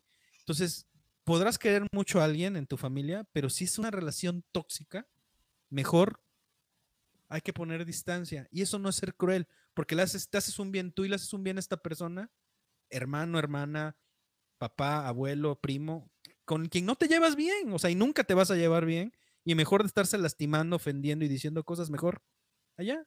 Y es más sano, simplemente que a veces no lo entendemos o no nos educaron así, eh, o sea, no nos enseñaron esta parte y Paul creo que es esta parte donde él cree que está fingiendo y por eso se pone como se pone con él. Y obviamente no lo hace delante de su hija porque pues ella, él quiere a su hija. Eh, Digo, que quiere a su esposa y quiere satisfacer que esté su papá ahí, pero llega un momento en que él ya está fastidiado porque pues este cree que es todo falso. Perdón, nada más quería decir eso. Tenemos un fallo en la Matrix. Sí, se nos fue la cámara de la cámara de Ángel no se ve. Este, que Y hay comentarios. ta- ta- Ah, también ajá. tiene, tiene mucho Bueno. que ver el, el cómo lo trata, por ejemplo, Anne. Eh, sí lo quiere lo, y lo que tú quieras, pero también en esa sobreprotección, de repente, lo hace sentir inútil. O sea, lo hace sentir, o sea, de repente le dicen, no, porque esto, no, porque el otro, es que no puedes, es que tú no puedes estar solo porque no puedes, o sea, también es como un, o sea, él lo ve y le dice, güey, sí puedo, o sea, dame chance, sí puedo, pero nada más lo está lastimando más, o sea, e- e- ella en, en- en- en- digamos que su, pr- su sobreprotección lo está asfixiando a veces hasta en cierto, hasta cierto punto, o sea, es como de, cabrón, o sea, aguanta, o sea, no le digas que no puede, nada más como que pues, haces las cosas y pues, no se las digas. ¿no? Aparte Como- que, o sea, hay personas que son, precisamente hay institutos que se especializan en esto. ¿Tú quién eres para determinar si está bien lo que le, es- le hace bien a él o no? O sea, es que, es que también tenemos que afrontar esa realidad. Nosotros muchas veces siempre queremos ayudar a nuestra familia. De que ya sabes que tómate el tecito de hierbita de las 12 flores. Déjame. O tómate, o mira, úntate esto y terminas peor. Y sabemos que no lo hacen de mala fe. Lo hacemos, lo hacemos, nosotros decimos, mira, a mí me recomendaron esto, pero es como eh, lo primero que te dice alguien, no te automediques, ¿no? Nunca hay que automedicarse ni nada, hay que diagnosticar por eso un médico estudia tantos años una carrera y una, o una especialidad, para, porque lo, lo principal de la medicina es el diagnóstico, porque una enfermedad puede tener 40 enfermedades pueden tener las, las mismas este, características, ¿no? Todo parece que es lo mismo, pero no es así. Entonces creo que en ese aspecto también hay que pensarle un poquito. Digo, yo, yo lo veo de esa manera porque yo cómo puedo determinar si está mejor o peor en mi casa. ¿Cómo puedo determinar si le hace mejor una aspirina o un paracetamol? ¿Cómo puedo determinar, o sea, yo, yo qué preparación tengo digo, hablando un término muy miniaturizado en un problema que es demasiado grande, la mente, ¿no? O sea, pero con más razón hay que meterse a decir, a ver, tengo que ir con alguien que sepa antes de tocarme el corazón porque es por el bien de y no por el mío, porque yo voy a sufrir que no esté conmigo, porque va a estar encerrado.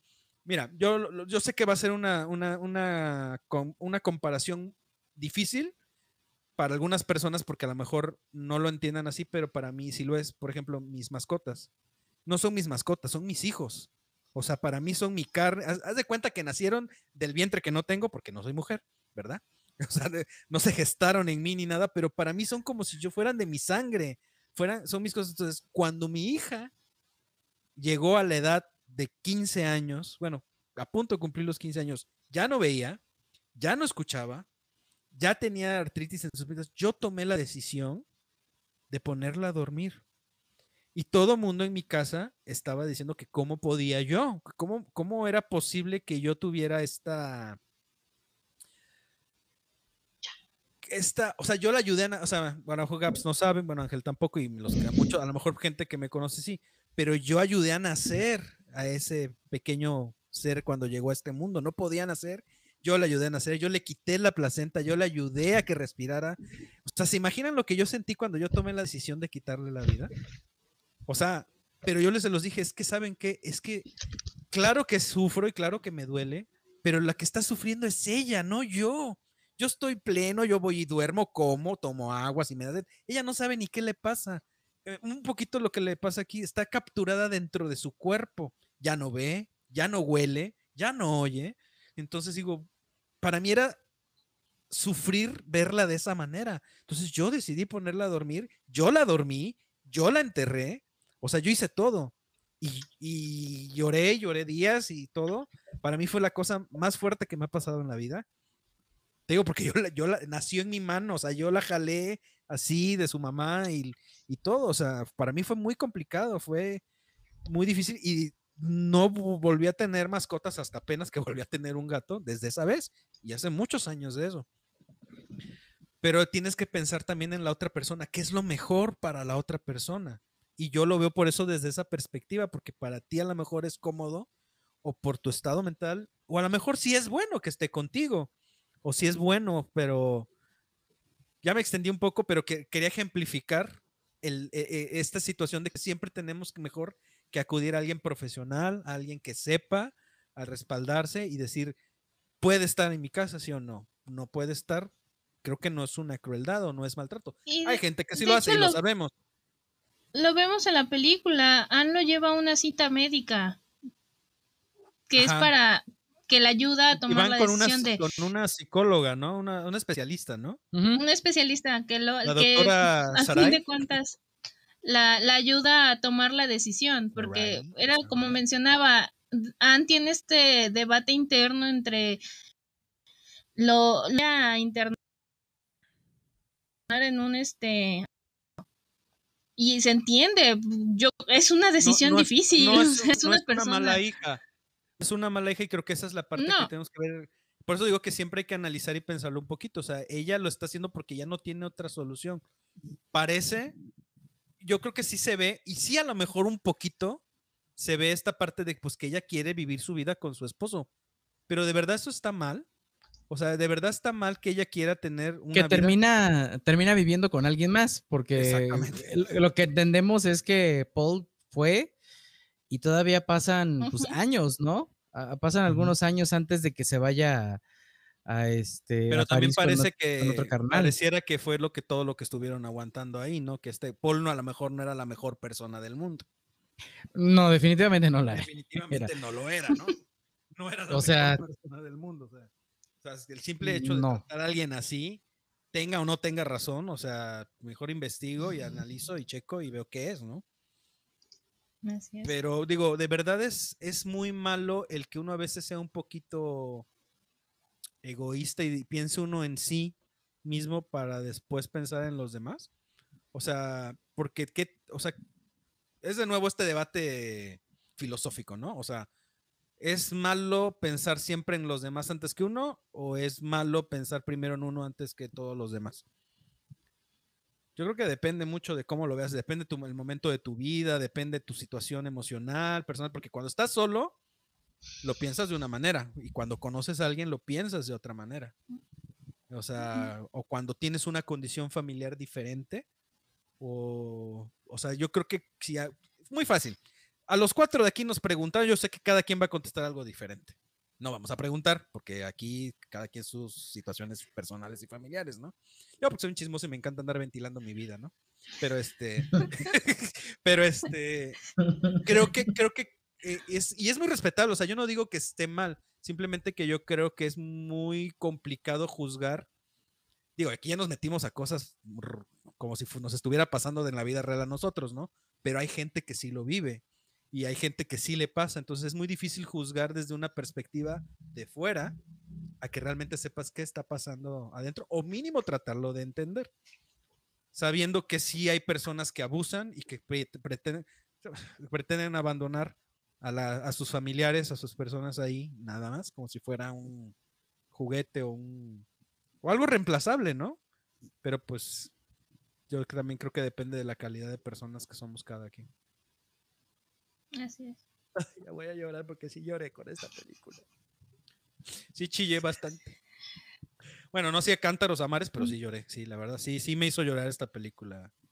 Y le repito, o sea, es que sí me hace pensar a veces de que, pues si yo en algún momento llego a ser así un useless, así un que no, no sirva para nada y ya se me olvide todo. Creo que creo que fíjate, yo siempre digo que no me dan miedo casi nada en la vida o las cosas, pero pensándolo así, cuando vi la película dije, es que si me pasara algo así como que me perdiera, que no sé ni dónde estoy, ni dónde ando, ni quién soy, ni si ando vestido, si ando desvestido, si, y me hice del baño, no me hice el baño, yo creo que sí me daría un poquito de, de miedo eso, la verdad, un poquito de, de no poder ser yo autosuficiente y ser una estorbo y una, una molestia para alguien más y que nada más estén conmigo por lástima o que me cuidara alguien por lástima, sí sería muy, para mí sería muy difícil. Y darme cuenta sería lo peor que me podría pasar, ¿no? Porque no me gustaría algo así en mi vida, ¿no? Pero Dios me Bueno, va a pensemos soy que, una- que por el- que por esta película, eh, si te quieres este, poner en esta situación, tú ni cuenta te darías que estás cuidando por otra persona. O sea, ni, ni tiempo te daría de, de elegir que alguien está sufriendo por tu culpa. o- o- porque para ti, eh, pues es otro día normal. Pero, pues no, o sea, ya, que no, que no entiendes que muchas cosas, pero todos los días son así, ¿no? O sea, no entiendes qué está pasando del todo, pero como todos los días son así, se vuelve una normalidad eso, ¿no? O sea, ya se te vuelve algo normal. Exacto. Y qué feo, o sea, la verdad es que es, es, es muy triste, es hasta deprimente, de, de repente es muy de, de ver esas situaciones depresivas porque dices, nos puede pasar a cualquiera, o sea, A cualquiera le puede que- pasar. Que había un elemento que a Anthony aparentemente lo, lo, pod- lo podía mantener en su realidad, en su presente, que era su reloj, que él mismo al final dice "Es que yo siento que lo tengo en la muñeca. Entonces, como que eso se relaciona que eso lo mantenía así. no era así, ya, ya estaba perdiendo la lucidez.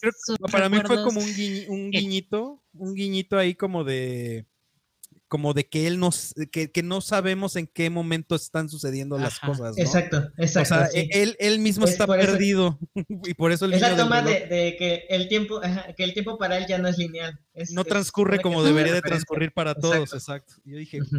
me encantó, aparte es genial, También. o sea, el guion es genial.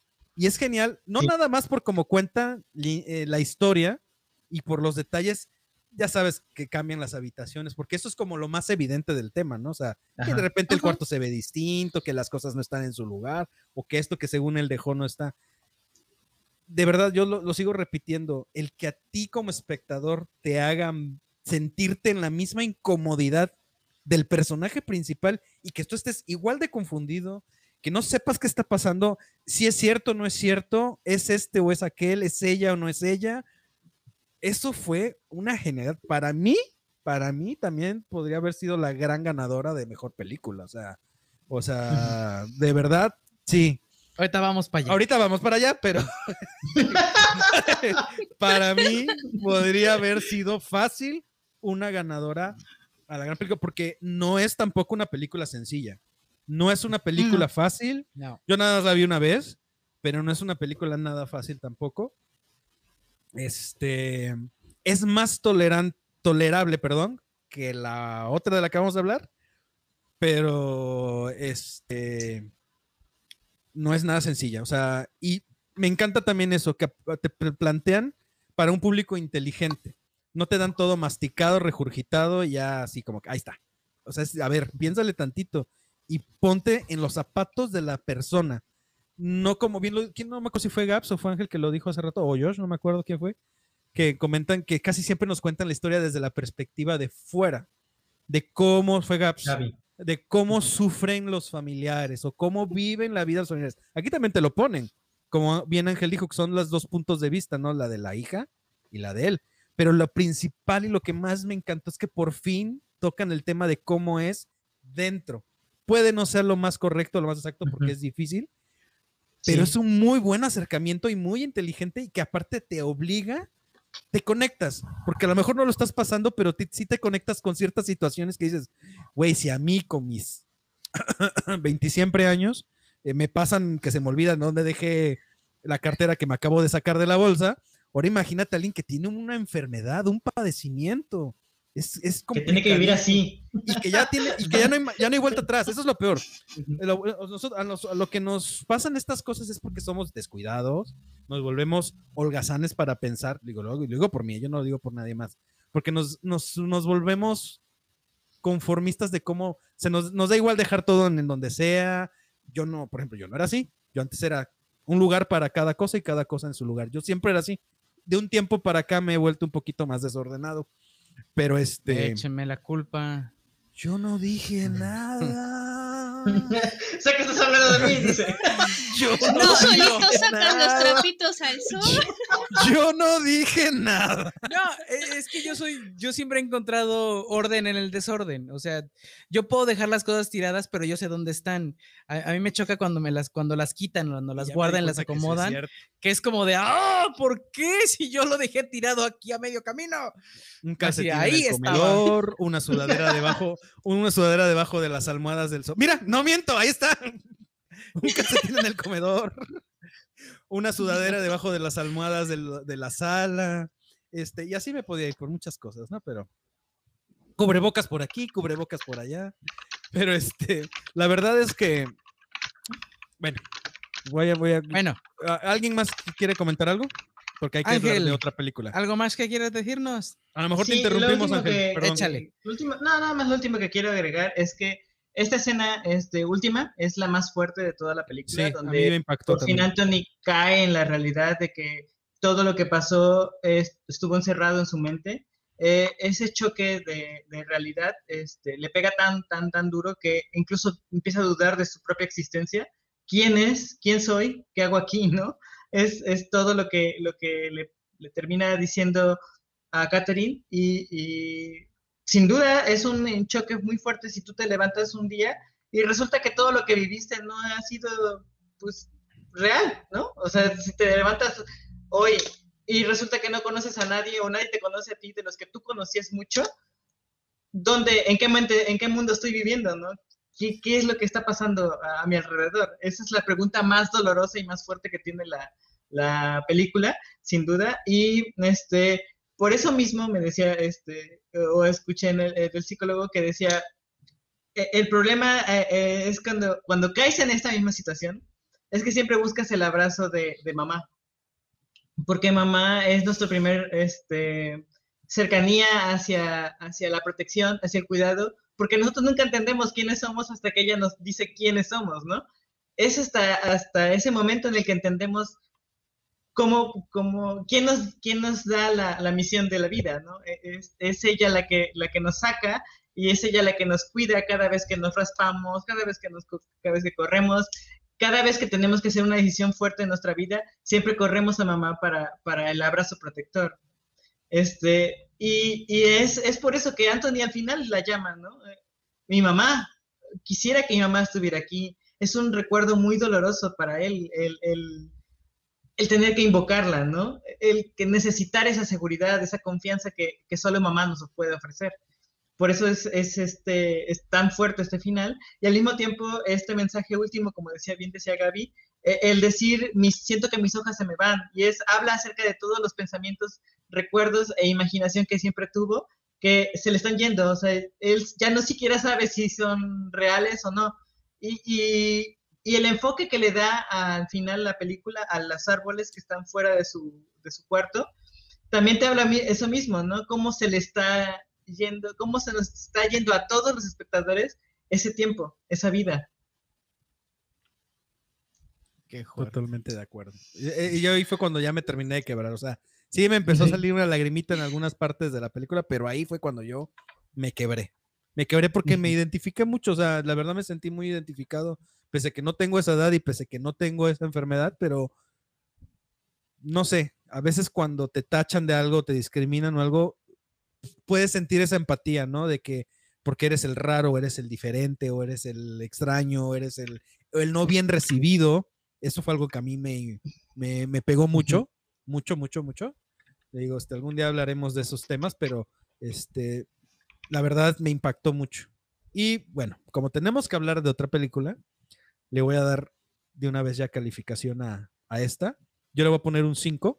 Le voy a poner un 5 por lo muy buena que es la historia, por cómo nos la cuentan y por el nivel actoral que nos ofrecen don Anthony Hopkins y doña Olivia Colman, porque los dos son bestiales, bestiales y brutales. O sea, cuando, si alguien vio The Crown y creen que ahí actúa bien Olivia Colman, están pero bien equivocados. Aquí sí es brutal Olivia Colman. O sea, véanla, si no la han visto, es 100 de 100, o sea, es 10 de 10 esta película.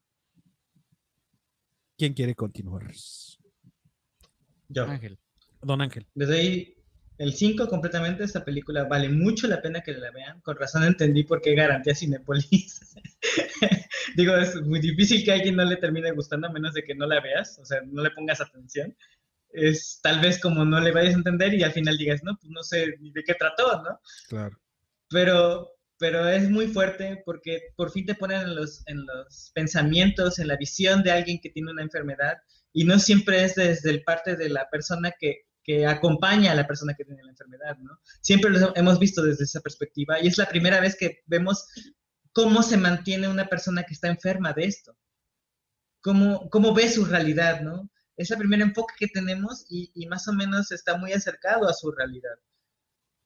Por eso yo, yo creo que es una, una película, una película, peliculaza. y, y, me encanta la actuación de Anthony, te, la, te, lleva totalmente de, de, acuerdo con el personaje. Ves a un viejito y sientes que exactamente actúa como tal, o sea, no es como que él, él ha actuado de distintas formas a lo largo de su vida y, y esta vez lo vemos como enfocado directamente a esa edad, ¿no? Esta vez lo vemos siendo un, un viejito, senil, o sea, ya, ya completamente en sus años ochentas, y, es, es, muy buena actuación, muy buena actuación la de Anne, la desesperación de Anne, las lágrimas reales de Anne, la desesperación de, incluso esta escena donde quiere matarlo, es realmente fuerte, e, este, es su, su, su pensamiento tan frustrante, ¿no? ¿Qué hago con él? No sé qué hacer con él el, tenerlo con alguien y no quiere, que no quiere que lo cuiden, el que no, no se puede cuidar él solo, eh, ¿qué hago yo? Porque tengo que seguir mi vida también. Eh, se enciende bastante. Anne es un personaje muy fuerte también. Y sobre todo el guion, el guion es muy bueno, muy, muy bueno. Eh, siento que, que, en música tampoco perdió la fuerza. La música también es muy intensa te lleva de lado por, por las notitas entre lo que va cambiando, entre lo que, la, cómo te lleva a la melancolía, a, a la tristeza misma. Sí, el cómo te score acompaña perfectamente todas las escenas y todo. Muy, muy bueno, muy, muy bueno. Sí, sí, sí. Entonces, cinco completamente, esto lo, lo vale. Totalmente, estoy totalmente de acuerdo. ¿Doña Gaby? ¿O don Josh? Pues ya voy yo. Gaby. Órale, date, Es- date. Date. Eh, es un peliculón, es una gran película. Eh, yo le doy cinco. Eh, pues coincido con todo lo que han dicho ustedes. Tiene un gran guion, tiene una gran banda sonora, tiene una gran cinematografía, tiene unas actuaciones excelentes. Olivia Colman, la vimos en The Crown, la vimos en La Favorita, es una gran actriz. Anthony Hopkins, excelente como actor, nos da cátedra de actuación fantástica. Y simplemente es una película que recomiendo que vean porque van a terminar llorando los que se dicen duros de corazón. se los digo en serio. Así que Y cinco. si no terminan mal, algo está mal con su cerebro y su corazón. Sí, están mal. Sí, la neta. La No son empáticos. No, no, qui- no se quieren ni a sí mismos, la neta. Es que parte de eso es lo chido, ¿no? O sea, es que te- es algo que te puede pasar a ti y te lo ponen desde el punto de vista primera persona. O sea, me pasaría a mí, no a tu familiar, no a tu hijo, no a tu padre, no a tu... Que se- también se toca, pero lo principal es lo que te pasa a ti, al, personaje principal. Y es que como audiencia te involucras, te involucras con Anthony y te involucras con Anne. O sea, ves las dos perspectivas, entonces es, dif- es difícil no derramar una lágrima con esta película. Sí, muy es difícil. difícil. Así es. Don Josh, vamos. Bueno, yo también le voy a poner un 5 así, casi casi de diamante al- a esta película. Cinco ya, de diamante, ese me ¿Qué, gustó. qué más puedo de- decirle este, de- de la- de de diamante. la película. Me gusta que conserve esta, e- e- e- esta esencia o este estilo tan teatral, porque yo me la podía imaginar perfectamente en, en un teatro con los actores confundidos de quién debe salir, a qué, a qué- en qué momento y con qué vestuario, pero, o sea, sí, sí la podría ver ahí perfecto y muchas veces es difícil llevar este tipo de la madre del blues, precisamente que también es una obra de teatro que Santa María. De verdad, este- Sí. de verdad, mira, no es, no es Es- nada. Yo, tú sabes que yo no soy ni tantito racista, bueno, a veces, pero no. O sea, y de verdad se volvió un poco. Hay partes donde se vuelve un poquito tediosa eh, en la madre. de- Tediosa, no es cierto, se vuelve de hueva. O sea, es, y de repente se avientan una unas peroratas que dices, ¿qué? Digo, está, en- está ubicada en otros años, pues dices, no mames, no hablaban así, no creo, no creo que hablaban así. O sea, Vemos, vemos, eh, vemos. o sea, e- es, está, es un teatro muy clásico que no fue bien pasado al cine. Eh, The creo que ese es su Father- gran, su gran problema. Exacto, The Father es una belleza, como lo dice Gaby, en cinematografía, en actuaciones, en todo. La verdad, ya bien, habiendo visto Nomadland, sí yo también le daba el Oscar a Mejor Película a, este, a The Father. A The Father. Mm, Digo, tiene su mérito Nomadland y ahorita lo vamos a ver, este, pero mm, para mí The Father es la, la ganadora. De, La este ganadora año. del. Claro. Le das tu Yoshi del oro. El Yoshi de oro, así es. El Yoshi de oro se lo das. De diamante, de diamante. el Yoshi de diamante. El Yoshi de diamante. Se va el Yoshi de diamante. Entonces, ah, nada más haz así, mira. Yoshi de diamante. no, sí, sí. Pues bueno, yo creo que de por The Father ya. Por, ya por el estuvo porque momento ya, estuvo. llevamos hora y media. Sí, sí, es que da, da- da de qué hablar. Pero bueno, vamos a pasar a la siguiente película que se llama Nomaland. ¿Qué ganó Yoshi? Mejor. Mejor película, mejor director y mejor actriz principal. Ok, se llevó tres de los bigs, de los grandes, de los pesados. O sea, Sí, Es- y yo nomás le hubiera dado uno. Tres Sí, de las seis cual. nominaciones que tenía. De sí, plano yo tú nomás nada más uno. ok, bueno, la protagonista que es Fem. Fern, que Fern. es Frances McDor- Mac- Fern. Dorman. McDormand, eh, Swanky, que es este, bueno, su coprotagonista es David Stratton, es que no me acuerdo la pronunciación, que es Dave, eh, Swanky, que es su amiga, Linda May, que es su otra amiga, y tiene un reparto ahí bastante chistoso, por decirlo de alguna De manera. incidentales. Sí, lo principal es Fern y Dave. Em, eh, bueno, ¿de qué va esta historia? Ah, para no ahondar rápido, digo, no ahondar mucho en esto, Fern es una mujer que pierde a su esposo, eh, fallece y posteriormente pierde todo lo que tenía en la devaluación del 2008, creo que es, o dos, sí, 2008. En el 2008 eh, pierde lo que tenían, que tenían como una empresita, tenían una empresita, tenían algo, y pierden esto, y ella, pues, como a lo mejor le comentaba a Joshua que esto es una situación que aquí en Latinoamérica no se entiende del todo, eh, pero en Estados Unidos es una problemática muy grande. Eh, las personas que, familias enteras que viven en, en estos campers, en estas este, campercitas que andan por aquí por allá, que hay, ¿cómo decirlos? Como si fuera un hotel de campers donde tú llegas y, bueno, aquí se ven, ¿no? Tú, tú llegas y te conectas y pagas una renta por estar una noche ahí, todo el rollo, o los días que vayas a estar. Eh, me gustaría que hablaran primero los demás. La verdad me quiero guardar para el último sobre esta película, si es, no les importa mucho. A ver, primero, ¿quién la terminó de ver? Esa es la, la pregunta del millón. o sea, nosotros sí. Quiero saber de ustedes. Porque... Perdón, perdón, perdón, perdón. Dirigida por Chloe, Chloe Zhao, que es la que nos va a traer ahora, bueno, nos trajo de, The Rider en el 2018 y que nos va a traer The Eternals para Marvel este a finales en noviembre. De, este de, de, hecho, de Chloe Zhao ya, ya vi más o menos su, su forma de trabajar, porque hay Ya, muchas ya, similitudes con Eternals. Sí, sí, sí, sí, sí. De hecho, estábamos viendo eso, Joshua y yo también. La cinematografía es muy, pero muy marcada, muy marcada. Y la paleta de colores que utilizan. Sí, muy, claro, por supuesto. Hay muchas similitudes, muchas. Así es. Pero, Pero este, sí, yo sí la acabé de ver ya. ok, Ángel, tú ¿tú sí lo- acabaste? Yo también. ¿Tú la también? vi, la vi completa. Adelante. ¿Quién va primero?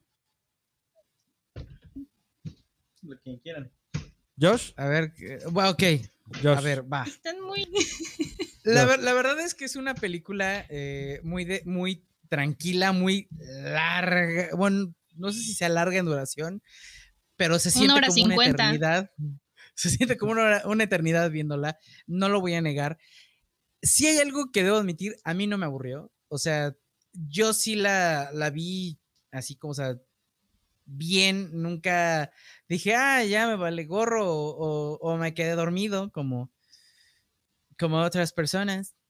Este, pero, pero, este, sí, o sea, en media hora yo sentí que había visto como cuatro y dices, ah. Y, puedo entender también por qué le dan mejor película, porque sí es un tema muy, muy norteamericano, pero, ay, hijo de la fregada.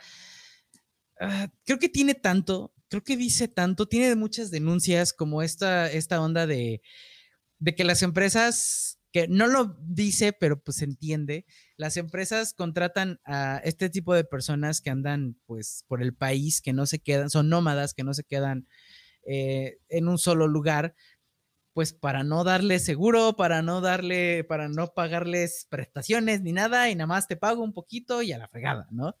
Y ya ahí yo me evité pues muchas, muchas cosas. Está esta onda de también, por ejemplo, lo que dice eh, Anna May. An- en- ¿Cómo se llama la? Linda Anna May. May. Linda May.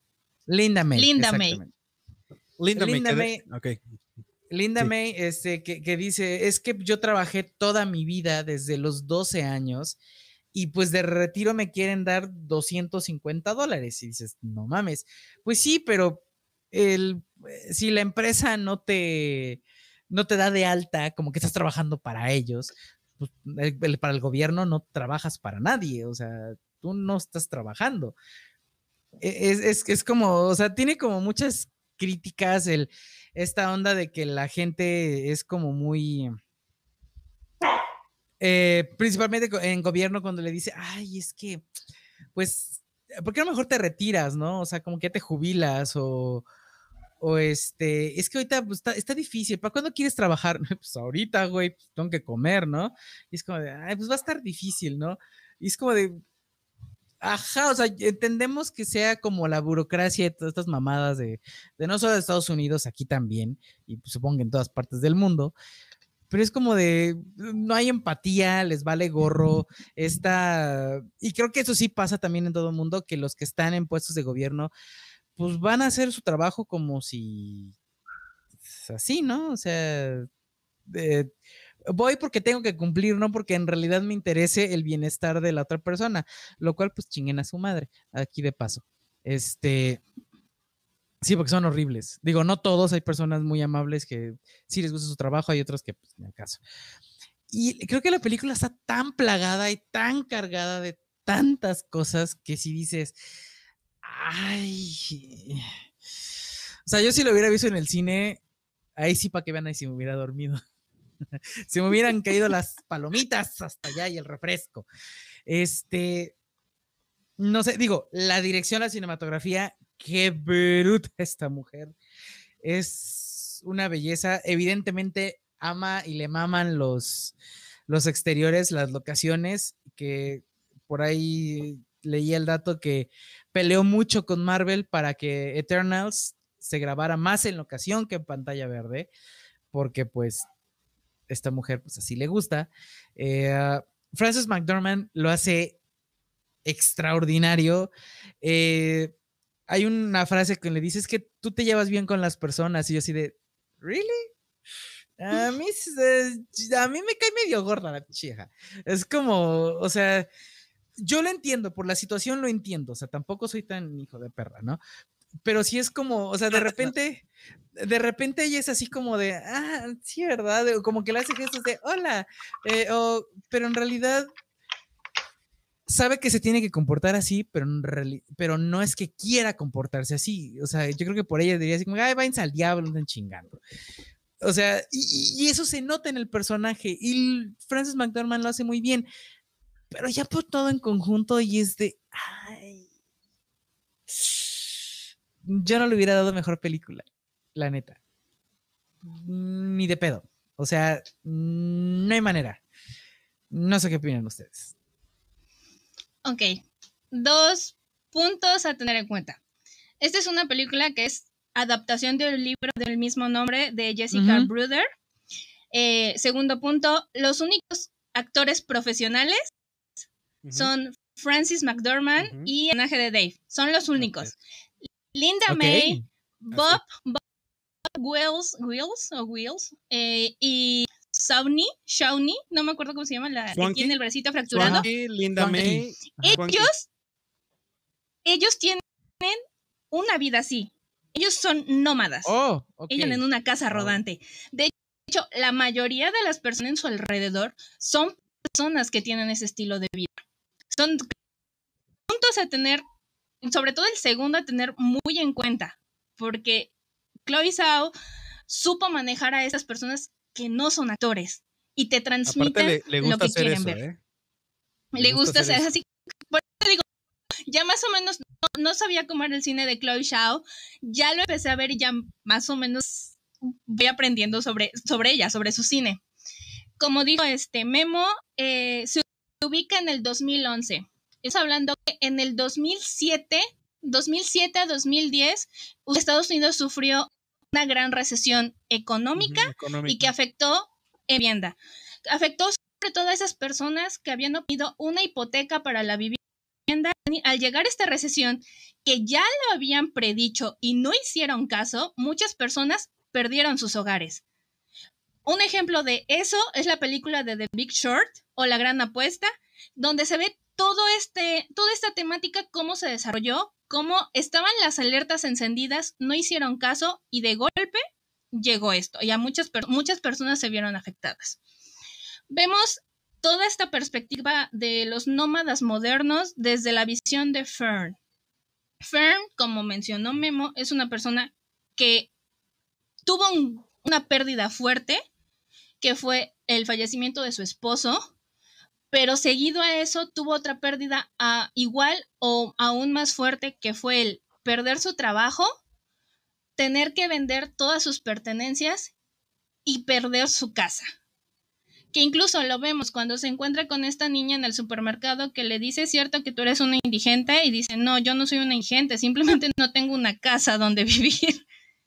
Es lo que vemos. Hice un poquito de investigación y en Estados Unidos hay cerca de un millón de personas que viven de esta manera. Cerca de un millón. Ya es una comunidad. Una comunidad que de hecho en una parte de, de este de la película lo menciona Bob, que dice, somos personas que, hemos, que nos dieron la espalda el gobierno, el dólar, la situación, nos dieron la espalda y no es porque queramos vivir ahí, simplemente nos vimos obligados a vivir así. Claro que la película también nos presenta diferentes testimonios. ¿Por qué? Porque nos dan el testimonio de la persona que estuvo trabajando en una empresa, que vivía con el estrés al máximo y dijo, no, esta no es vida para mí, voy a, voy a hacer esto, voy a empezar a vivir en una casa rodante, voy a empezar a, recorrer este, gran parte del territorio norteamericano. También están las otras personas que solamente lo hacen porque quieren vivir la experiencia, porque quieren aventurarse a probar algo nuevo. Y pues está la otra parte, que son los que se vieron obligados a vivir así. También la película nos muestra que en esta aparente soledad en la que viajan algunos, llegan a un punto de encuentro donde conocen a otras personas, donde se empieza a entablar esta relación de amistad, donde conoces a otras personas, creas vínculos con ellos, que sabes que se van a ir, pero tal vez en algún otro punto te vas a volver a encontrar con ellos. También nos tocan el tema de los trabajos temporales. Nos ponen de ejemplo Amazon. Amazon en realidad sí tiene un, programa para trabajo temporal para estas personas que son nómadas, y lo vemos también, por ejemplo, voy a mencionar Liverpool, a ver si no nos, nos bloquean. Este, no, Liverpool no nos quieren patrocinar, así que no. Ándale. Liverpool abre esta, esta campaña de trabajo de temporada. Solamente, por ejemplo, es el invierno. Solamente por temporada te vamos a dar trabajo y fin, se acaba. Y lo vemos en Fern. Fern se tiene. Ándale. Fern se tiene que estar moviendo constantemente en esta situación de trabajo por temporadas. La vemos que está en Amazon, la vemos después en la cosecha de remolacha, la vemos después vendiendo este rocas, o sea, la vemos en diferentes este, etapas en los trabajos. También vemos esta, y ella lo menciona, porque justamente al final de la película ella regresa a Empire, que es donde ella vivía, Empire, Nevada. Llega a la fábrica donde trabajaba, llega a la casa donde ella vivía, compartía con su esposo. Bien nos lo dice la película en un principio, ese código postal dejó de existir. ¿Por qué? Porque todas las personas se tuvieron que ir de ahí.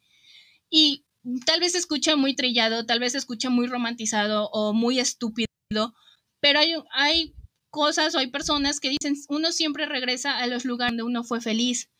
Vemos en un principio a Fern que se deshace de algunas cosas, pero al final de la película vemos que ella regresa, empieza en sus adentros a recordar, no lo vemos plasmado, pero lo vemos en sus siones, lo vemos en su cara, empieza a recordar todos los buenos momentos que pasó en ese lugar y al final ella decide desprenderse de todas sus cosas, las últimas cosas que le quedaban, y sigue su camino. Ahora, como mencionaste Joshua, o sea, estas tomas en exterior, estas tomas abiertas en exterior son preciosas que, no sé, yo sentí que prácticamente te decía, ¿para qué quieres echar raíces en un lugar si mira de todo lo que te estás perdiendo, toda la belleza que te estás perdiendo? Porque en toda la película vemos escenas en la naturaleza, las hermosísimas montañas. Y ella lo menciona, salías de mi casa y veías desierto, desierto, desierto, pero ese desierto no se ve triste, se ve hermoso en realidad. También, algo que sí, este, me gusta mucho, o la manera en la que lo yo percibí, es el hecho de que la mayoría de las personas nómadas son personas adultas, son mayores de edad. Vemos muy pocos jóvenes, pero en su mayoría son adultos. Y el hecho de que te enfrentes a, a una edad en la que ya muy pocas personas te quieren dar un empleo, que si te lo dan es de, ah, sí, lo, limpia el baño, barra aquí, barra allá. Esa escena grotesca de ella limpiando el baño fue así como muy asqueroso para mí, ah, pero... Horrible. Fue muy, muy, muy asqueroso, pero pues tristemente te, te enfrentas a esa realidad. Y también yo vi reflejado el hecho de este sueño, este sueño que algunas personas tienen de tal vez, creo que la mayoría de las personas piensan en quiero una casa, quiero un buen trabajo, quiero tener estabilidad económica. Pero ¿qué pasa cuando ese sueño se ve frustrado por una recesión? Puede ser que, como tú dices, las personas que tienen puestos de gobierno, que están trabajando, que están así de, no, pues es muy difícil, ellos no lo pueden ver porque ellos sí tienen un trabajo seguro, ellos sí tienen un sueldo mensual seguro, ellos tienen a dónde llegar a dormir. Pero cuando te encuentras con una situación como la de Firm, es cuando dices, yo podría estar en esa situación. Es cuando mínimo hay que ser un poco empático y entender a las personas que no tienen un trabajo estable, que no tienen dónde vivir, que, no tienen ni siquiera para salir al día en ocasiones, que a veces ni comen bien. Pero en esta vida nómada que ellos llevan, hay un poco de felicidad, hay, un poco de amistad, hay un poco de compañerismo y es algo bonito, aparentemente, ¿no? Es lo que yo percibí con la película y de hecho, este, este tipo de vida ya, y a raíz de lo que se está viviendo por la pandemia, que muchas personas perdieron sus trabajos, muchas personas tal vez por no poder pagar una hipoteca perdieron sus casas, ya se dedican a andar en este tipo de caravanas, casas rodantes, y ya se adjudica una nueva palabra que es work campers, que es trabajar desde tu casa rodante. ¿Cuántos no, cuántas situaciones no hay así, no? Ahora, yo les dejo esta pregunta para el final. ¿Ustedes creen que a raíz de toda esta situación de la pandemia, eh, toda esta, sabemos que muchas personas perdieron su trabajo, muchos negocios cerraron, ¿creen que haya un incremento en el número de personas que tengan este estilo de vida? Se los dejo para el final. ¿Sale? Y aquí concluyo mi participación. Dios Cristo Santo de mi vida. Pero no Hubiéramos dejado al final a Gaby. Ajá. No me Perdón. Venga, Ángel. Cristo, llévame contigo. Pues vamos con. Bueno, para mí, voy a hablar mucho menos de lo que habló Gaby. Creo que el 5% de todo lo que hablo. Porque me aburrió. Estaba súper aburrido de esta película. De hecho, tantas, tantas este, veces en las que ves a, la actriz yendo al baño, dices, esto es normal, esto es algo que, me va a llevar algo, verla ir a hacer del baño. Claro, a esa incomodidad. E, es, muy normal, Ángel. Y, y, más yo, que voy como una diarrea. es muy normal. Bueno, yo sé es algo fisiológico y normal. Sí, pero no te llevan a ningún lado verlo. O sea, tú también lo vives, tú también lo haces. Y pues hasta vez más que eso, ¿no? Pero, pero llevarlo en una película siento que era como que, no sé, no, no tenía un objetivo como tal. Sí, la incomodidad. exacto. Exacto, era eso. Ese era el objetivo. La incomodidad de verla a ella de que no mames, o sea, es que pues no está sentado así bonito. Una pequeña interrupción, o sea, es que sí es, tiene objeto, porque el, objeto de la película es ver la realidad de una persona que vive así. Y las personas que viven así tienen que hacer ese tipo de cosas que para nosotros, o sea, tú dices, yo limpio el baño, sí, pero no limpio un baño cagado por todos lados. Y ella sí. Claro. era como era el trabajo, me refiero a que... donde, hace la, parte donde tiene que limpiar, pues lo entiendo, completamente se entiende porque es, la, es el trabajo que está desempeñando, ¿no? que eso, eso verlo, pues es fácil, o sea, es, es, algo que te va a llevar a algo, ¿por qué lo está haciendo? Es lo, esa parte de la película. Pero verla a ella simplemente por hacer, pues creo que ahí ya no, ya no había para mí contexto como tal, ya no era una forma. Con el simple hecho que pasa cuando hacen el trueco, cuando están enseñando a desechar sus propias cosas, que les muestran una, unas tres cubetas y les empiezan a decir cómo lo, cómo lo tienen que hacer, creo que era más que suficiente para entender de qué trataba el tema, de qué trataba esa forma, ¿no? Esa, esa acción, pero ya ejemplificarlo con ella haciendo, creo que, creo que ya iba a lo asqueroso y no tiraba a un punto en específico, el por qué lo haces, por qué lo tienes que filmar, ¿no? Otra cosa que, que a mí me terminaba de frustrar o fastidiar es que muchas personas en la, durante la película le ofrecen ayuda. Muchas personas, no, no fue solo una la que, la que se le acercó y le dijo, bueno, mira, tengo esto, te puedo ayudar, o vete a vivir a mi casa, aquí te podemos cuidar. Y él todo el tiempo dijo, no, no y no. Entonces, si ella se sentía en esa situación de, de frustración, realmente sola no estaba. Estaba con muchas personas que la podían apoyar. Porque tal vez no sea ella, este, digamos que como uno, como tal, como, como como bien decía Memo hace rato, no ser ahí este, atendido por otro. O sea, que, que andar, andar causándole molestias a otro. Bien, pero un poquito de ayuda, ella la necesitaba y todo el tiempo la necesitó. Incluso hubo partes en las que sí, sí quiso esa ayuda y aunque no se la ofrecían, ella fue y le dijo, oye, necesito tu ayuda. Pero cuando te la ofrece una persona que realmente te aprecia y aún así le, le dices, no, ¿sabes qué no? pues no entendí, o sea, su punto no era realmente el de pedir ayuda, su punto no era que necesitara esa ayuda. Yo creo que su punto, Yo creo que su punto de vista era más el yo puedo salir sola adelante. Me tengo que mostrar a mí que yo sí puedo salir adelante. Voy de acuerdo. el hecho de que ella, ella, ella rechazara esta ayuda, voy de acuerdo. Sí, es muy confuso. Pero me inclino más por esa opción de que ella quería demostrarse a sí misma que podía salir adelante. Exacto, yo también pensaba lo mismo, porque la primera, el primer entorno que vemos es cuando le, ofrecen, le ofrecen la ayuda y ella lo rechaza. Entonces dije, ah, bueno, ella quiere hacerse cargo de sí misma, ¿no? Sin depender de nadie.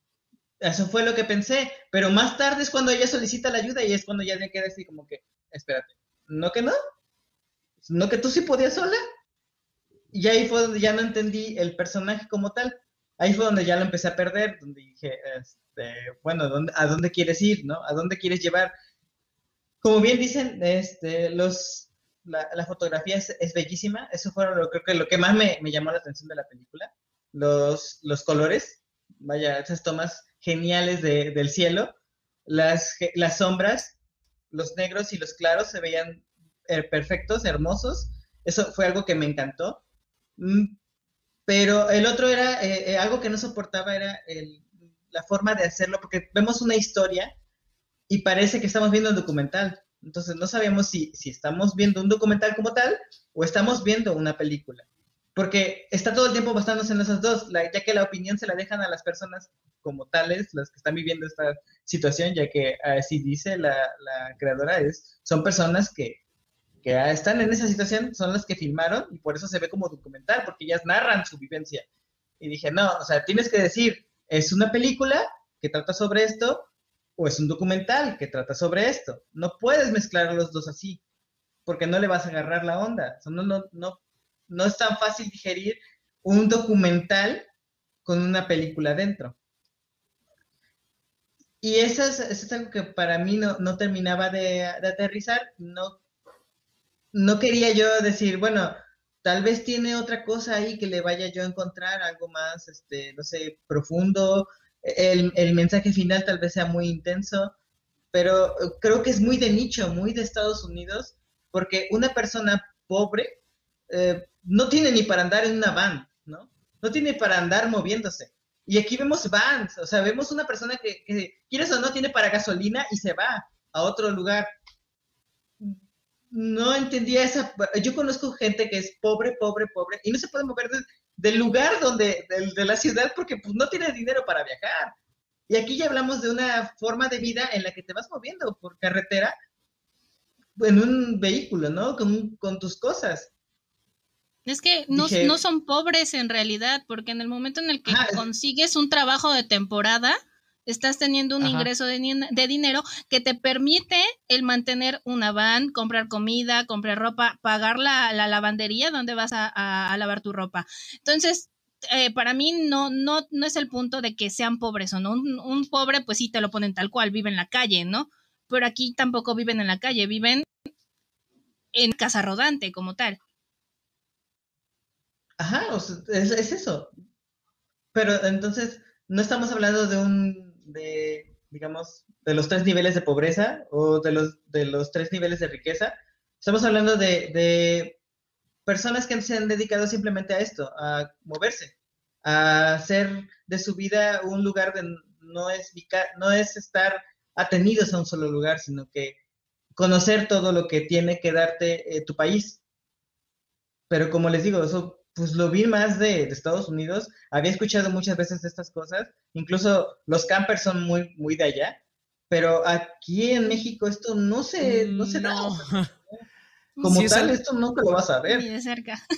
Es algo de muy Estados Unidos. Digo, allá, seamos sinceros, hay coches, vehículos que te pueden costar ya como muy usados 300 dólares, 400 dólares. Eh, a ella le, decían que un nuevo vehículo así, nuevo, sería como de 5 mil dólares. Este, y haciendo la conversión son como 99 mil pesos. ¿Cuándo la pinche vida una van te va a costar aquí en México nueva 99 mil pesos? Jamás. Digo, es, es, sí entiendo esta desconexión que a lo mejor sientes. Eh, a, a mí sí, sí, sí me llamó la atención, pero creo que está como como bien lo dice Sangre, está súper plagada de muchas cosas. O sea, es como, está la, visión de ella que lo perdió todo, la gente que pues, le gusta vivir así, eh, otros que dijeron, yo ya no quiero la vida esta arraigada, todo, y, pero creo que la mezcolanza es tanta que se siente cargada, o sea, y como que no termina de cuajar. Bueno, lo de Fern sí, obviamente, pero lo demás como que nada termina de cuajar al 100%. Se siente como la historia interminable. Este. Chale, se siente como la historia interminable si ya la han leído. El personaje principal va conociendo a muchos personajes y cuando salen, digamos, de la línea, eh, dicen, y este hizo esto, pero esa es otra historia, ¿no? Y ya, y te dejan todo como para que tú te imagines lo que pasó, ¿no? Y, creo que Nomadland tiene es pequeño problemita, que, no te, que te cuentan la historia de Fern, o al menos un año de su vida, pero no cierran las demás como tal, ¿no? O sea, todas quedan abiertas. Digo, entendible porque todos siguen con su vida y porque pues no acaban ahí la fregada, pero sí te deja una sensación de, ajá, y luego, ¿qué pacho? Salvo la que se murió, porque pues ya sabes que se murió. Eso ya lo sabes. Eh, esa sí vimos el final. Pero sí, perdón. Disculpe usted. No, es eso, o sea, yo te digo, yo no tengo mucho de qué hablar porque la película ya me estaba, me estaba asqueando, o sea, no, podía, no podía verla, o sea, me quedaba así con cara de... yo no llegué a tanto. ver esto? a mí me sí estaba me martirizando bastante. Y, y, y volteaba así como que decía, Nax, a ver, tú qué le entiendes, ¿no? Porque yo no, y estaba bien sedada y ya estaba así como, no, esto, esto no es para mí. me disculpan, pero esto no. Y de ahí me empezó, ya cuando, como cuando despertó, ya este, me empezó a decir, ¿no? Lo que acaba de escribir, de hecho. Eh, esto es casi como una vida de un hippie, o sea, la vida de, de andar eh, ofreciendo, hacer cambios, este, viviendo de, la, de lo que se puede, el amor y paz, no sé, cosas así. Dije, bueno, tal vez sea otra forma de, entenderle a la película. Yo como tal no lo puedo entender porque para mí eh, el hablar de pobreza es un nivel más abajo y, y Nomadland no me lo estaba hablando. Incluso puedo, puedo ver que hay otras películas que sí hablan de esa parte donde, donde te hablan de, las personas que no tienen nada. O sea, realmente no tienen nada. Que si se quiebra una empresa, ahí quedaron. O sea, y, los ves en la calle pidiendo un dinero, ¿no? Siento que ese nivel es todavía más interesante y complejo que el de rento una van y me voy a viajar por el mundo mientras este, consigo un trabajo para vivir. No lo sé, o sea, pero como les digo, para mí era muy de nicho, muy de Estados Unidos. Es algo que pues no lo iba a entender acá.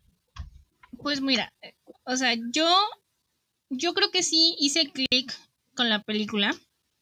Debo decir porque en nuestro grupo interno yo solamente, Ángel dijo que solamente había visto una hora, yo le dije, viste más que yo, yo había visto, intenté verla el sábado Intenté verla el sábado. Ah, perdón.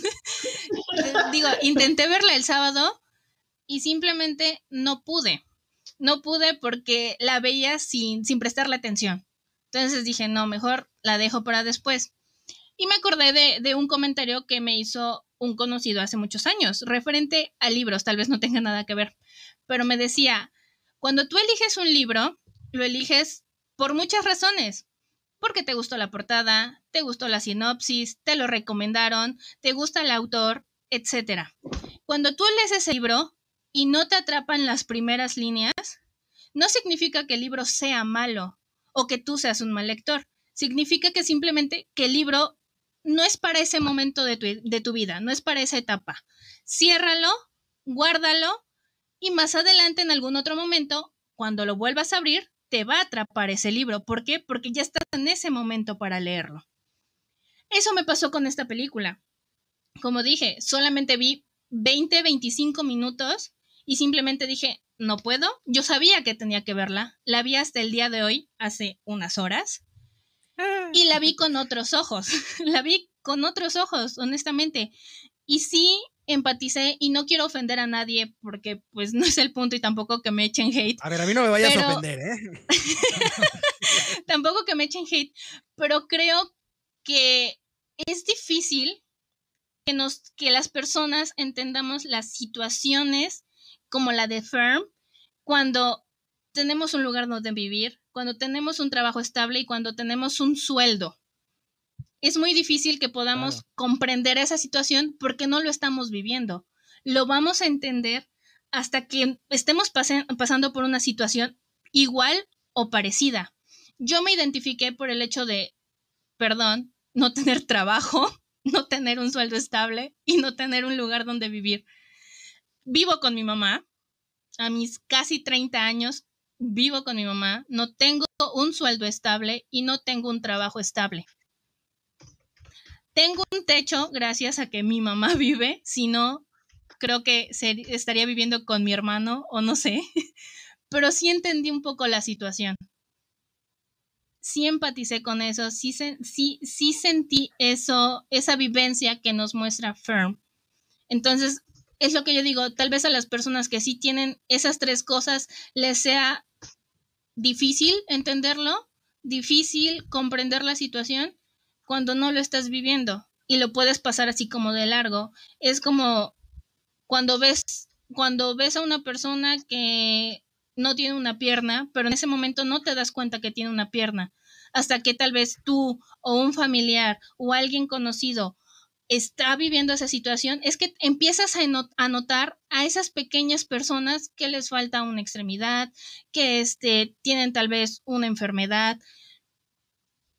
No lo sé, no sé si me, me doy a explicar, Sí. pero Totalmente. bueno, el totalmente. punto, el punto de mi opinión no es este crear conflicto ni nada, simplemente pues a veces No, nos mira, cuesta entiendo a entender lo las mejor lo que, situaciones. lo que tú quieres dar a entender, Gaby, es que mira, nadie tiene la culpa ni en el núcleo familiar que nació, ni en las condiciones. Es como cuando criticamos a la gente que tiene, a la niña tonta que dice tonterías porque es una niña que lo tiene todo y dices, güey, pues es que así nació en un núcleo donde no ha tenido ni que pel- ni saber qué van a comer mañana, ni saber si va a trabajar. Ella tiene resuelta la vida, si estudia, si no estudia, si se casa o no se casa, haga lo que haga, su cerebrito Paris Hilton, así ya tiene resuelto todo, ¿no? O sea, no va a pasar nada. Y no podemos criticar las que están en- una postura media o en una postura baja. O sea, uno a lo mejor no conoce lo que es la pobreza extrema y no sabríamos criticar exactamente qué han llegado a ser las personas que están en la pobreza extrema para sobrevivir. Uno diría, ¿cómo hizo eso? ¿Cómo, cómo llegó a hacer tal cosa? Pero no lo sabemos, o sea, no sabemos si las condiciones nos obligarían, a lo mejor porque nosotros estamos en diferentes niveles de privilegio cada quien, pero no es criticable, o sea, no es ataque a personal a nadie, porque cada quien vive en el privilegio que le tocó vivir, ¿no? Como si yo le dijera, como le digo yo, pues es que tú eres un niño malcriado, este, porque viviste, pues nunca tuviste que pensar en otros tipo de situaciones económicas, ¿no? Vale. Es un ejemplo, pero cabe señalar que a pesar de eso te has comportado más maduro que otras personas que se supone que no, no deberían de comportarse así. Tú era para que fueras un niño berrinchudo y no lo eres. Con menos no, conmigo no te comportas así. Entonces, sí, sí entiendo lo que quieres decir. Y no, obviamente yo creo que cualquier persona inteligente y cualquier persona, nosotros que somos tus amigos entendemos que no estás criticando a alguien per se, ¿no? No estás dándole un ataque a alguien en particular. Es porque cada quien vive una situación familiar, económica, social distinta. O sea, yo mi situación actual se identifica mucho con la tuya aunque yo tengo otras condiciones, yo sí tengo un techo, yo sí tengo una casa, yo tengo una casa amueblada con todas las comodidades, o sea, eh, pero es lo que me tocó a mí, no tengo chamba ahorita, pero tengo esto, ¿no? O sea, tengo una pareja, tengo una pareja que me apoya, o sea, hay gente que lo tiene todo, ¿no? O sea, hay gente que no tiene nada, no tiene un techo, o sea, no tiene familia o tiene pareja, pero no tienen techo, o tienen hijos, pero no tienen pareja. O sea, las situaciones son muy distintas para cada quien y yo entiendo perfectamente lo que, lo que quieres dar a, explicar. Yo sí te entendí perfectamente. Cada quien empatizó con la película de una manera distinta, totalmente. Y eso es normal. Nos pasa con todas las películas de las que hablamos. O sea, hasta con Mortal Por eso, Kombat, por eso mejor, nuestro eslogan es vivimos el cine. vivimos el cine, porque por ejemplo a Ángel le gustó más porque pues él es un fan, le gusta mucho y todo, y a él sí le emocionó. Y a mí pues me gustó a medias porque me quedó a deber, pero pues cada quien la, la percibe distinta, ¿no? Pero eso no es ni bueno ni malo, es nada más la percepción de cada quien y ni es menos o más importante a alguien o no es agresión ni ataque a nadie. Sí, pero lo entiendo, lo entiendo muy bien, lo entiendo muy bien. No sé si Ángel quieres comentar algo más de la peli. No, no, este, te- como les digo, o sea, realmente yo no, no empaticé jamás con el personaje por la misma soberbia que, que el personaje traía consigo.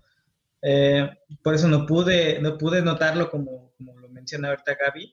Este, sí, ahorita que, eh, ahorita como lo menciona ella, pues tal vez tengo una perspectiva distinta a, a como la vi yo. Este, y como dice Gaby, bueno, he escuchado también eso de que tal vez no es el momento, tal vez en otro momento este, la película tal vez tome importancia, tal vez tome relevancia, también he escuchado eso de los libros, aunque te, te seré muy sincero, a mí nunca me ha pasado, siempre en la primera vez que la veo, aunque la vuelvo a ver 10 o 20 veces, aunque sea un pedacito, ya estuvo de que no me gustó o ya estuvo de que me fascinó. En los primeros 10 minutos, 20 minutos de una película casi siempre sé si me va a gustar o no me va a gustar y aunque la vea en el futuro, si, si no me gustó, aunque la vea en el futuro, no me va a volver a gustar. O sea, no, no me ha pasado hasta ahorita, hasta ahorita, que esa percepción para mí cambie, hasta ahorita. Y, he sido con varias películas que, que yo he dicho no me gustan, o sea, no me gustaron. Le voy a dar otra oportunidad porque lo he intentado con otras películas que he dicho no me gustan y, y vuelve a hacer lo mismo. Entonces, tal vez esa, esa a- apertura que dices sea casi pequeña para mí. Ok, Ok. bueno, ahí les voy yo. Ahí les voy yo. Aquí viene la, lo malo del cuento. Bueno, eh, de entrada, este, esta película está basada en el libro Nomadland, Surviving America in the 21st Century, eh, de Jessica Bruder. Esta, este libro adquirió los derechos de Frances McDormand e inmediatamente que los adquirió como, eh, bueno, esas son palabras de ella, como vio The Rider de Chloe, de esta Chloe Zhao, eh, dijo que la quería que le hiciera ella, se los dio y Chloe hizo la, la adaptación del libro a la película, hizo la dirección y hizo la edición de la película. Em, yo sí creo que merece el premio. Quizás por facilidad de... Lo ganó obviamente porque es un tema más interno de Estados Unidos, claramente. Es algo que les llega más a ellos. Eso es un hecho total.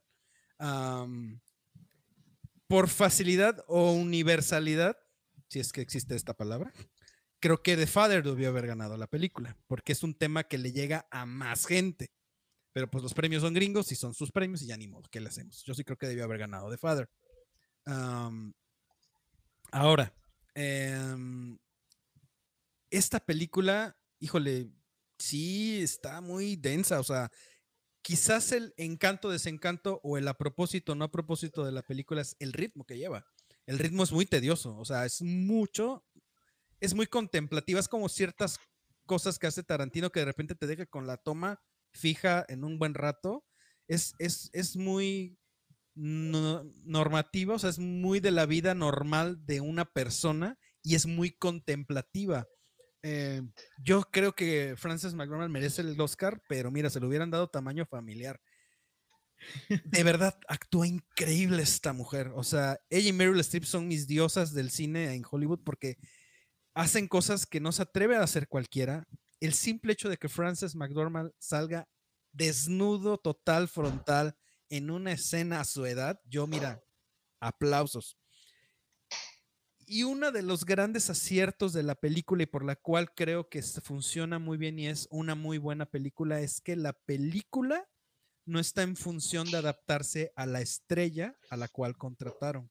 Más bien la estrella se adaptó a la película, a la obra que tenía que interpretar y por eso es que vemos una gran actuación con, ella cuando vemos películas donde ella es protagonista este, o de Meryl Streep, el, instrumento es el actor que está en función de la obra y no al revés. Y por eso luego muchas películas, aunque son de libros y de obras muy importantes, no funcionan porque las adaptan para que a la estrellita no se le vean las chichis, para que al señor no se le vean las nalgas, para que al señor no le corten el cabello, para que no le pongan eso. O sea, ese es el gran problema que tiene Hollywood cuando por esto es, esta es de Searchlight, porque es independiente, no es un producto tan comercial.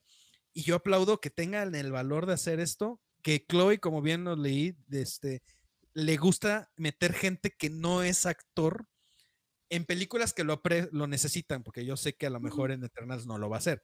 Pero en esta sí, creo que en le iban a dejar. No, no le iban a dejar, claro.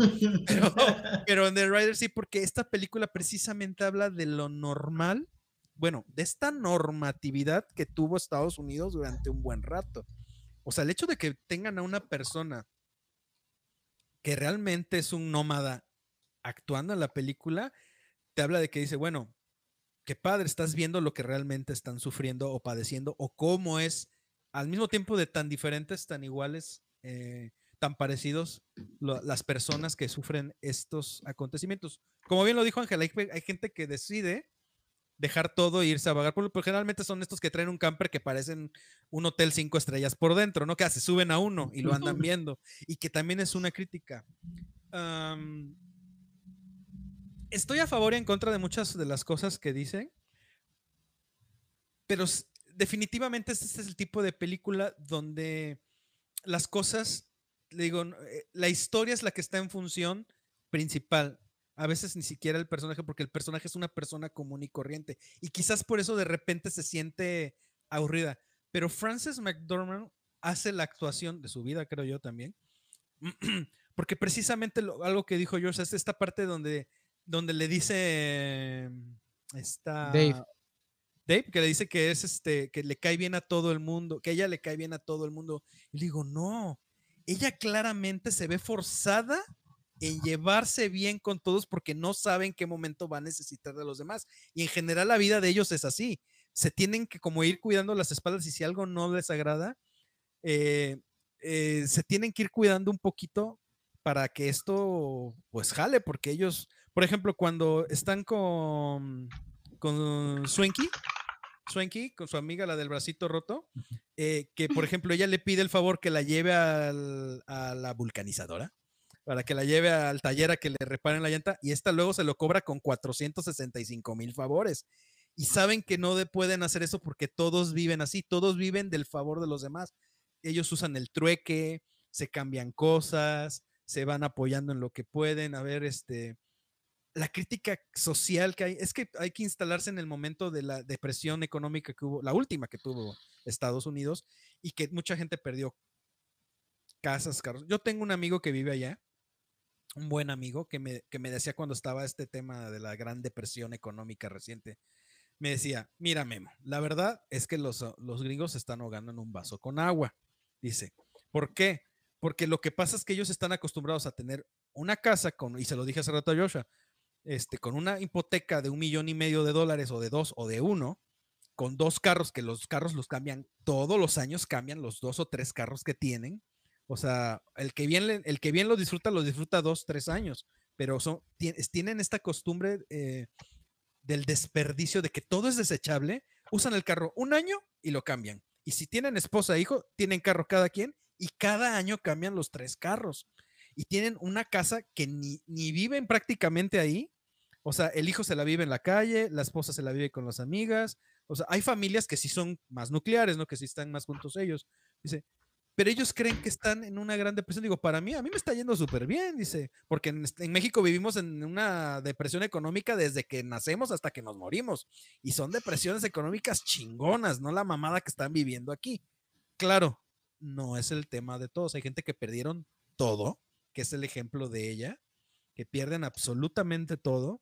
Y aunque estaban en un lugar, como lo, lo planteaste muy bien, este Gaps, en este desierto donde según todo es feo, para ellos era hermoso porque era feliz. Era feliz en su cuchitril, ahí sucio o chiquito o desértico, pero eran felices. Y por eso esta película habla de la perspectiva de cada quien. La crítica, por ejemplo, la crítica Amazon está chingona, pero también la, onda Amazon de que da, empleo a gente que no cualquiera le da empleo. O sea, sí, sí está esta parte de la crítica que se ahorran muchas cosas o ellos funcionan mejor a raíz de esta gente, pero también le dan trabajo a esta gente que nadie le quiere dar trabajo. Eh, o sea, es un, es un albur, ¿no? Eh, la crítica de las pensiones, o sea, de los gobiernos, cómo trabajan, nuestro gobierno y el de cualquiera, de los empleadores que no son unos usureros, o sea, yo, por ejemplo, yo puedo hablar maravillas de la empresa en la que acabo de salir de, de trabajar, que es de cómo, lo que me hicieron a mí, lo que le han hecho a todo el mundo y lo que le siguen haciendo todavía hasta el día de hoy a la gente que trabaja ahí, que se pintan de los estamos luchando juntos para salir adelante y cla claro, por supuesto, llevándose todas las utilidades a la bolsa, pero por supuesto que sí. O sea, y mientras a los demás se los pintan de que estamos en quiebra, estamos mal, estamos el rollo. O sea, hay mucha crítica de la película en muchas partes, pero la principal es esta vida de esta mujer que está destrozada. Y Ángel decía algo de que la quieren ayudar, pero no se deja ayudar. Yo conozco muchas personas así, o sea, pero no es ni siquiera una cuestión de ego o una cuestión de, de no saber valorar este, esta ayuda. Ella al final de cuentas se va a vivir con esta persona, quiere darse una segunda oportunidad a pesar de que siga amando a su esposo. Por eso hacen mucho hincapié en, en esta escena donde ella tiene el anillo y que siempre va a seguir teniendo el anillo, porque siempre va a seguir amando a su esposo. Eh,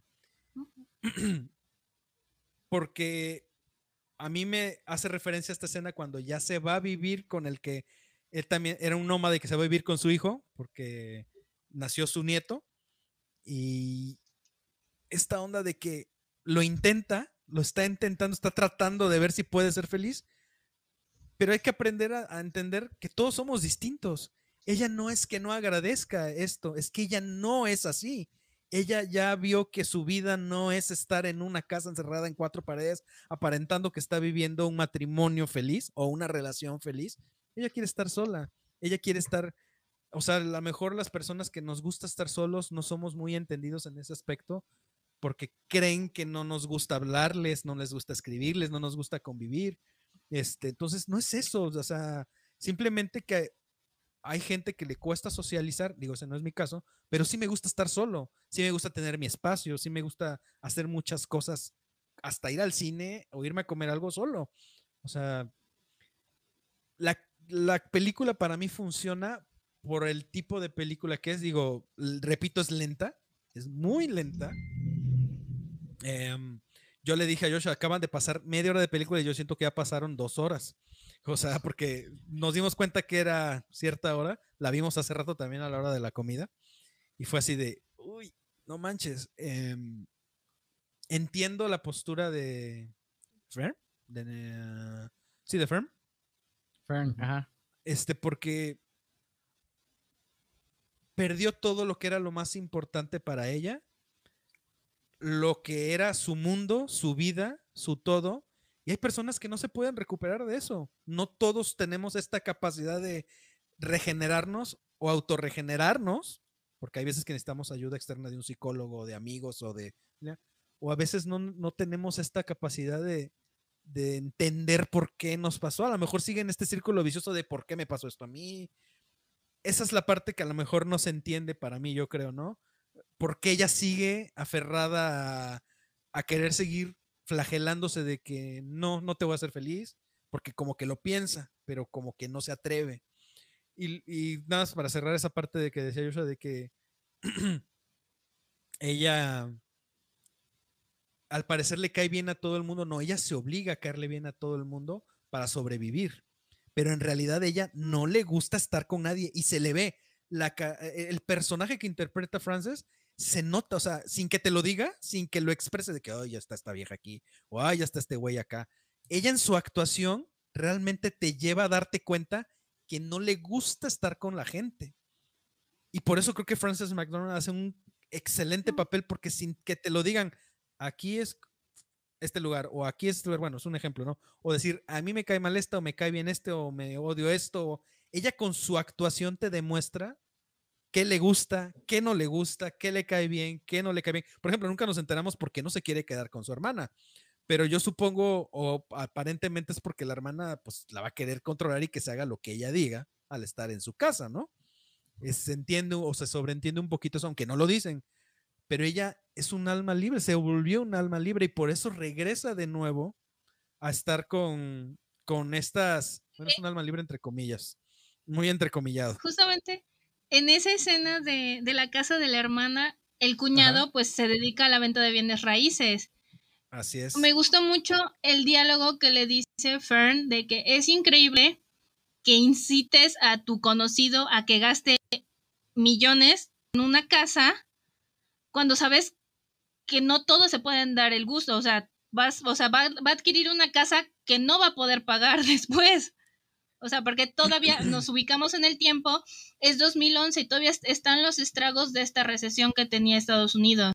Entonces, esa, esa parte es, este, es muy cierta en la vida, porque muchas veces gastamos en cosas innecesarias o nos queremos dar ciertos gustos que sabemos que no podemos pagar, pero aún así nos los damos y nos podemos quedar sin tragar un mes si quieres, pero nosotros ya nos dimos el gustito, ¿no?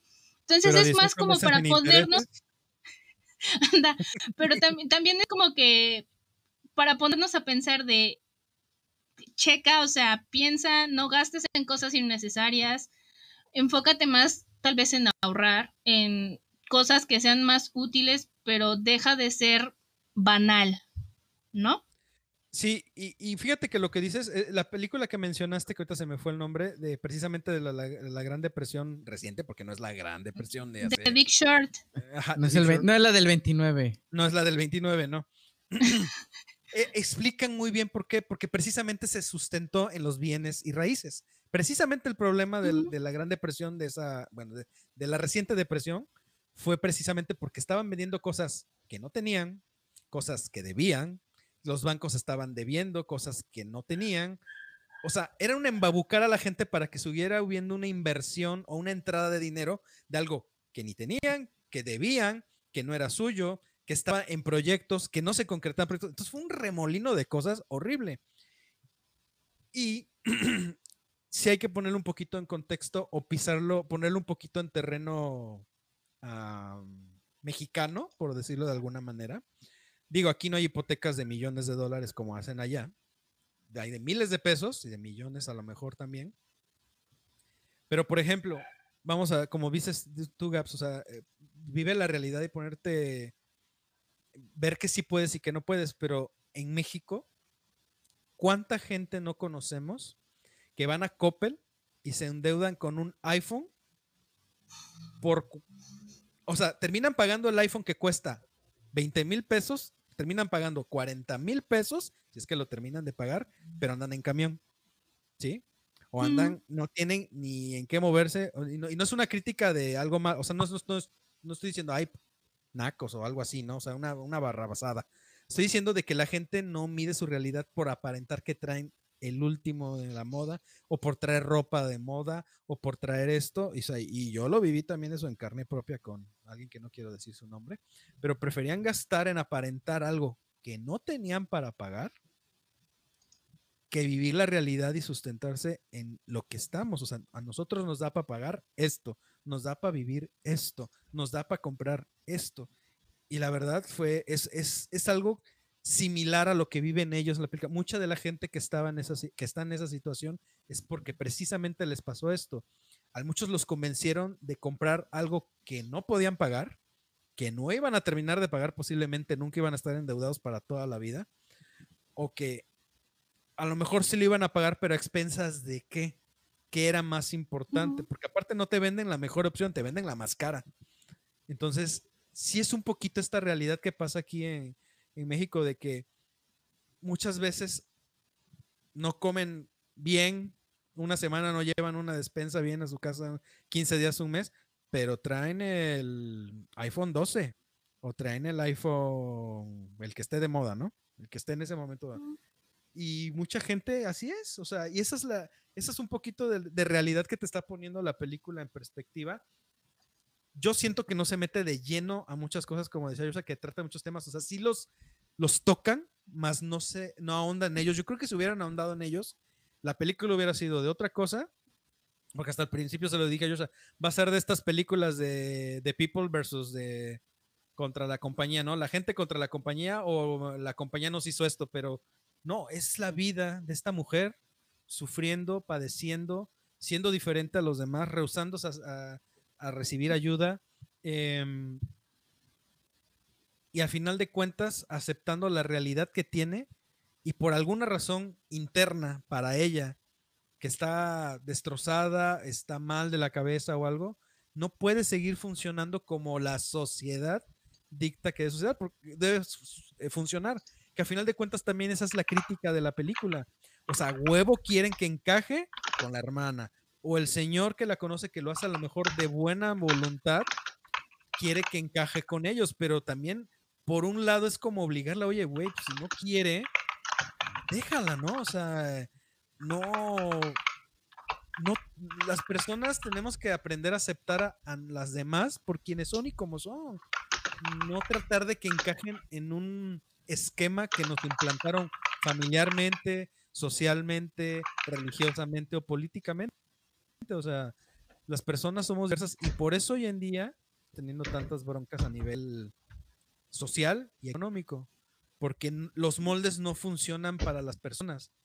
Todos somos diversos y distintos y no encajamos en un esquema, en un, en un padrón de corte y confección. O sea, estás así, no, todos somos distintos e imperfectos. Y ese para mí es el gran mensaje de la película, aparte de esta crítica tremenda a cómo yo lo vi así. Miren, este es el American Dream. Miren, este es el sueño americano. Miren cómo los mismos americanos no están viviendo el sueño americano. Claro que no, o sea, hay mucha gente que no lo va, no lo está viviendo y no lo va a vivir. Porque aunque no viven en una pobreza extrema, tampoco están viviendo el sueño americano y son americanos. Tienen, pueden trabajar, tienen un vehículo, tienen comunidades, ¿Qué está pasando? ¿Qué, ¿Quién está mal? ¿Quién realmente está mal? ¿Ellos? ¿La sociedad? ¿El gobierno? Por eso yo creo que tocan un poquito de todos los, un poquito de varios temas, porque es como, a ver, mira, si está mal esto, pero realmente eso es lo que te orilló, si está mal esto, pero esto fue lo que te causó eh, tu malestar o tu situación actual. Creo que eso es, eso es lo padre de esta película. Reitero, es muy lenta, es bastante contemplativa. Tiene unas tomas impresionantes, tiene unos encuadres y unos colores muy de Chloe, padrísimos, pero dice sí. A ver, dame un cafecito para despertar porque de plano ya, ya, ya me, se me está yendo el avión así de plano. Pero creo que es una gran película, creo, y entiendo por qué ganó el Oscar, porque para los gringos sí fue un madrazo, que aparte es un tema que no tocan mucho. O sea, sí lo exponen, pero no lo tocan como lo tocan en esta película. O sea, lo hemos visto en muchas, muchas películas, eh, que sí, que ahí están las, las los, los este, caravanas y todo, pero no tocan el tema per se como lo están haciendo aquí, de cuán dañada está ella por ella misma, porque no quiere salir adelante y no quiere convivir con nadie más. Pero al final de cuentas, si así es feliz, pues Llégale, ¿no? Pues ya. Dale. Dale, date. O sea, tú quieres vivir así, pues qué chingón, ¿no? Y pues adelante. Creo que me acabé una neurona de que no respiré por estos 20 minutos ah. que hablé. Venga, Bueno, pero démosle porque llevamos dos horas. dos treinta. horas y media. Ajá. Yo le voy a dar a esta película un 4. Un 4 de plata, dijera Josh, un 5 de, de diamante. le doy un un 4 de plata porque de verdad creo que es un, el trabajo que hizo Frances McDormand y el trabajo que, hizo, que hace Chloe es muy bueno. La película obviamente no funciona como debería de funcionar en el aspecto de que sería más chingón que llegara más fácilmente a un público en general. Eso hubiera estado más chido. Que el mismo tema, que los mismos que tocan, sea más fácil digerirlo para que todo mundo aprecie lo que ellos quieren dar a entender. Se vieron muy artísticos ellos. Se quisieron ver muy, muy así como muy intelectuales de que esta película no le va a entender cualquiera. Y por eso es chingona. Y a mí eso me mama. Me cae regordo. Porque, güey, el chiste, el chiste es que le llegues a toda la gente para que entiendan y despiertes algo en ellos. Que, que, que los- les abras los ojos de que, aunque no es, no es un tema universal, el, el meollo del asunto sí es universal. Como bien dijo Gaby, ¿qué estás tú tirando a la basura, perdiéndote otras cosas o endeudándote o sacrificando? Ya. Para que no me odien. A ver, ¿Quién más? don, don Ángel, don Ángel, vamos en reversa. ok. Para acabar rápido, yo le doy un 3 y casi todo se lo lleva la, este, el montaje, Frances. la fotografía Sí, es y muy la bonito. producción. lo demás, no, no me gustó. Va. Gaps. Gaby. Yo sí le doy un 5. Yo sí, este, me sentí, hice clic con la película. Este, sí coincido con ustedes, es lenta, eso no se los discuto. Me encantó eh, su banda sonora, es muy melancólica. Sí. En todos los momentos es muy melancólica, ya lo mencioné, la fotografía es increíble. El trabajo que hizo Joshua Richards es fantástico en esta película. Y simplemente puedo decir que no creo que se hayan visto así como que, ay, no cualquiera le va a entender. Yo siento que sí tocaron ciertas fibras. Al fin y al cabo fue una película que arrasó en los circuitos de premios. Es la primera película que se lleva el León de Oro y el premio del público en Venecia. Se llevó mejor película en los Globos de Oro, arrasó con mejor director. Eh, simplemente es una película que, que sí puso el dedo y sí movió fibras. Yo siento porque si no hubiera sido así, no creo que hubiera sido tan galardonada como lo fue en esta temporada de premios. Entonces yo sí le doy un 5. Na- Nada más interrumpo tan así rapidito. Creo que eso reafirma mi punto, que generalmente esas películas que luego ganan muchos premios las ves y dices, ¿y por qué ganó? ¿Y por qué esto? Eh, Pero digo, digo no, no está mala película. Yo también cliqueo mucho por, por el mismo tema que tú dijiste ahorita, Gabriel, que ti- por cuál tú cliqueaste.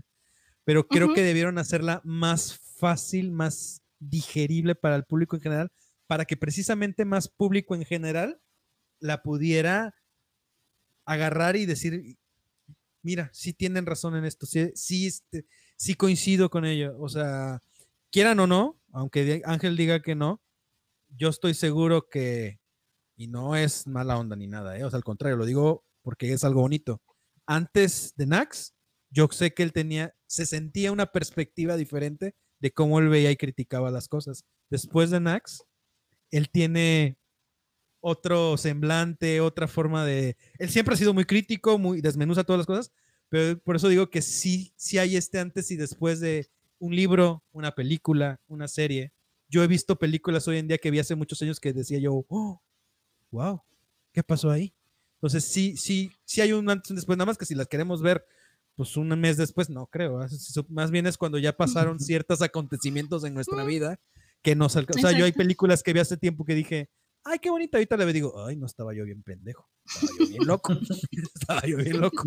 Pero yo creo que es conforme estas experiencias, pues, a, a Nax le trajo algo muy bonito a su vida a Ángel. Y eso yo he visto, nos conocemos de hace poco, relativamente, muy poco. Pero yo sí vi un Ángel antes de Nax Y después de Knack, lo Es digo que- para bien. Es que No para mal. fue esa luz en el camino de su vida. en el buen sentido, en el buen sentido, o sea. Sí, claro, todo en el buen sentido, todo, todo bien, o sea, no para mal, al contrario, o sea, y no es que estuviera mal, pero a lo que me refiero es que te da una perspectiva diferente, como dije hace rato, en la, en la de The Father, en tu ambiente social, familiar y todo, cómo estás en ese momento, ¿no? Entonces ves las cosas diferente, le das otra lectura. Pero bueno. Por último, por último, vamos con el cuervito porque él fue el que empezó. conmigo. Yo le voy a dar un tres y medio. ¿Por qué? Porque muy buena. ¿De diamante, aunque sea? No de oro. Normal. De cobre, dice. No, o sea- que debe ser como de cobre o bronce. El tuyo debe ser como de cobre. Tú le diste cuatro de plata, que es más abajo que las tres de oro. Entonces, pues no. Sí, por el Este, ritmo. O sea, por el ritmo. No, tres y sí. media, eh, sí, tiene un ritmo muy pesado. eh, toca muchas cosas que no llegan a concretarse. Digo, la actuación de Francis McDormand, la dirección, el cómo adaptaron el, el libro, que de repente sí se siente muy, que es muy un libro, o sea, que sí se pasó como. Y el hecho de que fuera eh, escrita, dirigida y editada por, Por Chloe, Chloe. es un, vaya, aplausos. Creo que, creo ¿Qué que el- trabajo se el- echó? el Oscar a mejor director lo tenía súper merecido. Pero yo, yo tenía otra actriz favorita que quería que ganara el Oscar, pero bueno, ya. Bueno, tienes buen punto. ¿Quién? Yo quería que ganara Vanessa Kirby por Pieces of a Woman. Sí. Esa película Ay, está brutal. Esa película de sí está muy. Está brutal y la actuación de Mi ella yo es dramático, brutal. Mi yo dramático decía, es que ella lo tiene que lleva- llevárselo porque qué bruta. ¡Ah! Eh, No, es una es gran que- actuación. Es una gran actuación. Ángel, si no la has visto, de verdad, vela, es, Netflix. está hecha prácticamente en puro plano secuencia. Bien logrado, bien chingón. Y pues prácticamente es una obra de teatro que de repente tiene los cortes como si entraran o salieran de, de escena los, los actores. Híjole, pero Vanessa Kirby, digo, ya la amaba como la princesa Margaret en The Crown, The Crown. la- pero aquí se la mamó. Sí, la verdad. Sí. Yo quería que ganara Vanessa Kirby, pero pues no lo hace. Lo hace increíble Frances McDormand. Vamos a tener que echarnos una de películas o series de- y series o series de Netflix. Porque De hay, unas, Netflix. hay unas que valen mucho la pena. Mucho. Mucho. Por cierto, ya, como último detalle, también merecidísimo eh, mejor actriz de reparto para esta señora surcoreana, es- creo que sí, de Minari. S- Young, Young, Sung, Ay, Sung Young, algo así, no, no me algo así. Te digo que Gaby siempre sabe los nombres. No, Gaby siempre nos tiene los datos. Nos tiene los datos. Qué bruta esa señora. Eso sí, en lo que es este mejor actriz de reparto y mejor actor de reparto, ya le dieron no- su Oscarito ¿a Daniel? Kaluuya por The Black Messiah. Judas and the Black Judas and the Messiah. Black Messiah. No lo he visto, carajo. No lo he visto. lo Es chistoso porque en The Trial of the Chicago Seven tocan el tema de las panteras. Justamente la trama de esta película, de Judas and the Black Messiah. O sea, en, en- en el juicio de las siete de Chicago lo vemos por arriba, pero esta película se mete a la situación, se mete a, a la trama y, y Daniel Kaluuya, la verdad, se ve gen- excelente. Eh, me, gusta, me, me ha gustado mucho la evolución que ha tenido este actor. Lo conocí en una serie que se llama Skins, que es británica. Claro. Salió nada más en la primera temporada. Ya en la segunda ya no lo vimos. Eh, su primera nominación me parece que la recibió por Get Out. No se lo llevó. Pero pues la verdad de esta película hace un gran trabajo. Muy, la recomiendo si no la han visto. Véanla. Este, O sea, dealer, al si nos dealer. estás escuchando, por favor, este, te la encargamos, por favor. Al Sí, dealer. todavía está por ahí. A mí, nada más como Dice el dealer que, la de- que luego le manden DM si quieren cierta película y así. Ah, bueno. Ok, ok, ok. va. ok. Como mención honorífica, quiero eh, de comentar la de precisamente la de Minari. Es una película que también es planita, o sea, no tiene estos picos súper locos. Yo no sé qué tiene esa película que me mantuvo al tanto desde que empezó hasta que terminó. Y la vi en la noche, ya tenía yo sueño. No me quise dormir en ningún momento. O sea, eh, ah, claramente el niño es un encanto, es- tiene un angelote, pero la película en sí como tal, que es también muy cotidiana, muy Ajá. convencional, tiene una magia muy, muy especial que hace que no me desprendiera de la película, la historia. O sea, yo estaba atento de qué está pasando, qué va a pasar, por qué. Y como que al final de cuentas ni pasa nada del todo, o sea, pero hasta una cierta parte de la película, pero de verdad tengo que admitir que no sé qué, qué hacen, que me tuvo pegado a la película, mucho más que eh, la verdad que Nomadland, la verdad. Y sí. Yo sí no la he visto. Apenas la ¿No voy a? Hizo. Está, está padre. Está muy bonita, Está, mucho más light que Nomadland. más corta, más light, y tiene algo que hace que, Ajá. que te estés al tanto, no sé por qué. Tiene cierta magia que te, que, que te obliga a verla. Sí. Y que quieres saber más a pesar de que parece que no pasa nada. Es una cosa rara. Sí, sí, sí. O sea, de verdad es. Digo, de repente yo decía, estoy esperando a que salgan los zombies aquí, que, que este carnal empiece, que empiece a matar zombies. Es que pero como son coreanos, no, pues es ¿qué te Glenn. me decía Es- ella, ¿y los zombies a qué horas van a The ser? Walking Dead. No, ¿Qué? es Glenn, es Glenn de The Walking Dead y están en una granja, entonces es como ¿En qué momento, no? ¿Y el zombie a qué hora? ya vienen los Y coreanitos. Al final va a ser la, va a ser la, la revelación de que sí estaban en un mundo apocalíptico. Ajá. un multiverso. Dije, ahorita va a salir Michonne, ahorita va a salir Michonne, ya. Pero no, no fue así. No, pero sí, qué Ya. peliculón, ¿eh? Otra, bueno, ya como recomendación, la que ganó como mejor película extranjera, ya se los había mencionado creo que antes la de Another Round de Dinamarca. Ajá. También se les recomiendo, este, son cuatro profesores que simplemente no se sienten motivados y un día empiezan a debatir sobre una hipótesis de que si mantienes el 0.05 de alcohol en el cuerpo te vuelves más creativo. Véanla, es- Necesito está buena la película. Qué buena teoría. Está buena. Necesito verla. Porque ellos mismos, ya en el desarrollo de la historia, ellos mismos van subiendo ese nivel de alcohol. Y hay situaciones en las que uno de los personajes llega a caer. Está buena, la verdad, este, qué bueno que ganó como mejor este, película extranjera. Ok, pues también le decimos Sí, al ya. dealer, chingado. Ahí la- Al dealer. No, Sí, no, las consigue, las consigue todo. Y qué buena calidad, ¿eh? Qué bruto. Y Sí, qué buena calidad. ¿no? Sí, o sea, uno le pide este, una que apenas va a salir del cine y ya la tiene en HD. No. Exacto. Casi, casi Blu-ray, tú. Sí. Sí, ¿no? Hasta con las escenas extras. Sí, sí, sí. Los detrás de cámara, todo tiene. Está cabrón. Pues bueno, señores, Ay. muchas gracias por el día de hoy haber participado y estado en estas dos grandes películas controversiales ambas, que nos dio mucho de qué hablar, porque pues, mira cuánto llevamos aquí de, de eso. Sí. llevamos, o sea, Se según que ya ahora sí los vamos a hacer cortitos, sí, como no, claro. No, sí. Pero bueno, es que la verdad, la verdad las películas son buenas y dan mucho de qué comentar. Pero, pues bueno, por el día de hoy es todo. Así que vamos, vamos a ir despidiendo aquí a, a todo el mundo.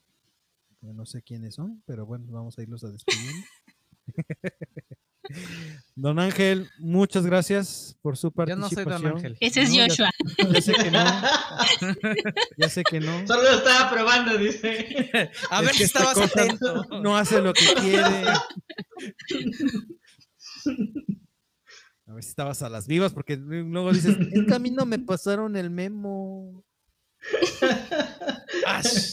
¿Cómo no se le va a pasar si lo tiene a un lado? Pues sí.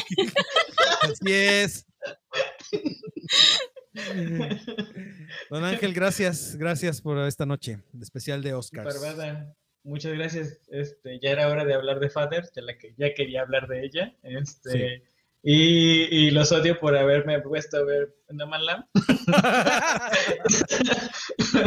ya me las cobraré. Pero bueno. No, no, porque acuérdate que todavía faltan los musicales, así que no te vayas a No, cobrar. no, no, no, eso sí, ahí sí no le entro. Ya le dije a Nax, tú participas en ese momento como mi referente. Producción, tú vas a obligar a que participe producción. Sí. Van a participar los dos, tú vas a participar también. Ah, ándale, que participe Nax también en la de. Qué bu- No, no, no. Ella participa por mí. Todavía me va a tocar a mí verlos. Ok. Monitorea, monitorea. Muchas gracias, Muchas gracias. Parvada. Nos despedimos aquí desde el centro de operación. Adiós. Doña Gaps, gracias. Buenas noches por estar con nosotros. No, gracias a ustedes. Creo que este podcast hablé mucho, perdón. No, estuvo fabuloso. Pero siempre un gusto. Muy, muy De bien. esto se muy bien. trata. O sea, no importa que se extienda, pero pues hablen, hablen. De hecho, yo Me pensé encantó la No, creo- participación de Gaby. Me, Sí, me gustó claro. este podcast porque estas dos películas causaron ciertos puntos de vista diferentes en nosotros que casi no los vemos, pero hubo, hubo esa intensidad. Muy Así bien, es. muy bien. Así es. Más contenida, pero hubo esa intensidad. Gaps. Don Josh. Ay, ahora sí me toca. Bueno, nos vemos. Muchas gracias por esta, estas películas acá más densas de lo que veníamos a- a platicando. Viendo. Sí, habíamos visto como más, más light, más ligerito y la verdad se agradece ver ese tipo de cine. Y pues nada, a los que nos conozcan y nos han visto, y si dicen, ay, les falta un episodio, sí, sí falta, no están locos, ya se los respondremos después, pero tuvimos un problema, tuvimos un problema con la autoridad. Así que después, les, les- les juro que vamos a volver a hablar de, de- de ello, ya a lo mejor un poquito mejor y con más invitados, pero pues, ya. Muchas gracias a todos y un placer estar otra vez otro viernes aquí con ustedes. Y venga, Memito. Sale, don Yoshi. Pues bueno, muchas gracias por haber estado en este episodio con nosotros. Muy chido, muy padre. Me encantó que se explayaran todos. Y recuerden que estamos en las plataformas de, porque nuestro podcast en vivo lo pueden encontrar en las plataformas de podcast de audio. Ya saben, Spotify, este, Anchor, Amazon Music, Apple Podcast, Google Podcast, Himalaya, este, Evox y no sé si me falta alguno. Creo que ya son todos. Creo que ya no. Ajá. Pero bueno, muchas gracias por haber Amazon con Music. nosotros. Amazon Music, Amazon Music. Amazon Music. Y pues ya saben, estamos en Instagram, estamos en Twitter y en Facebook. Síganos por ahí también. Y por hoy es todo. Recuerden que somos Legión, estamos en todos lados, somos todos y ninguno.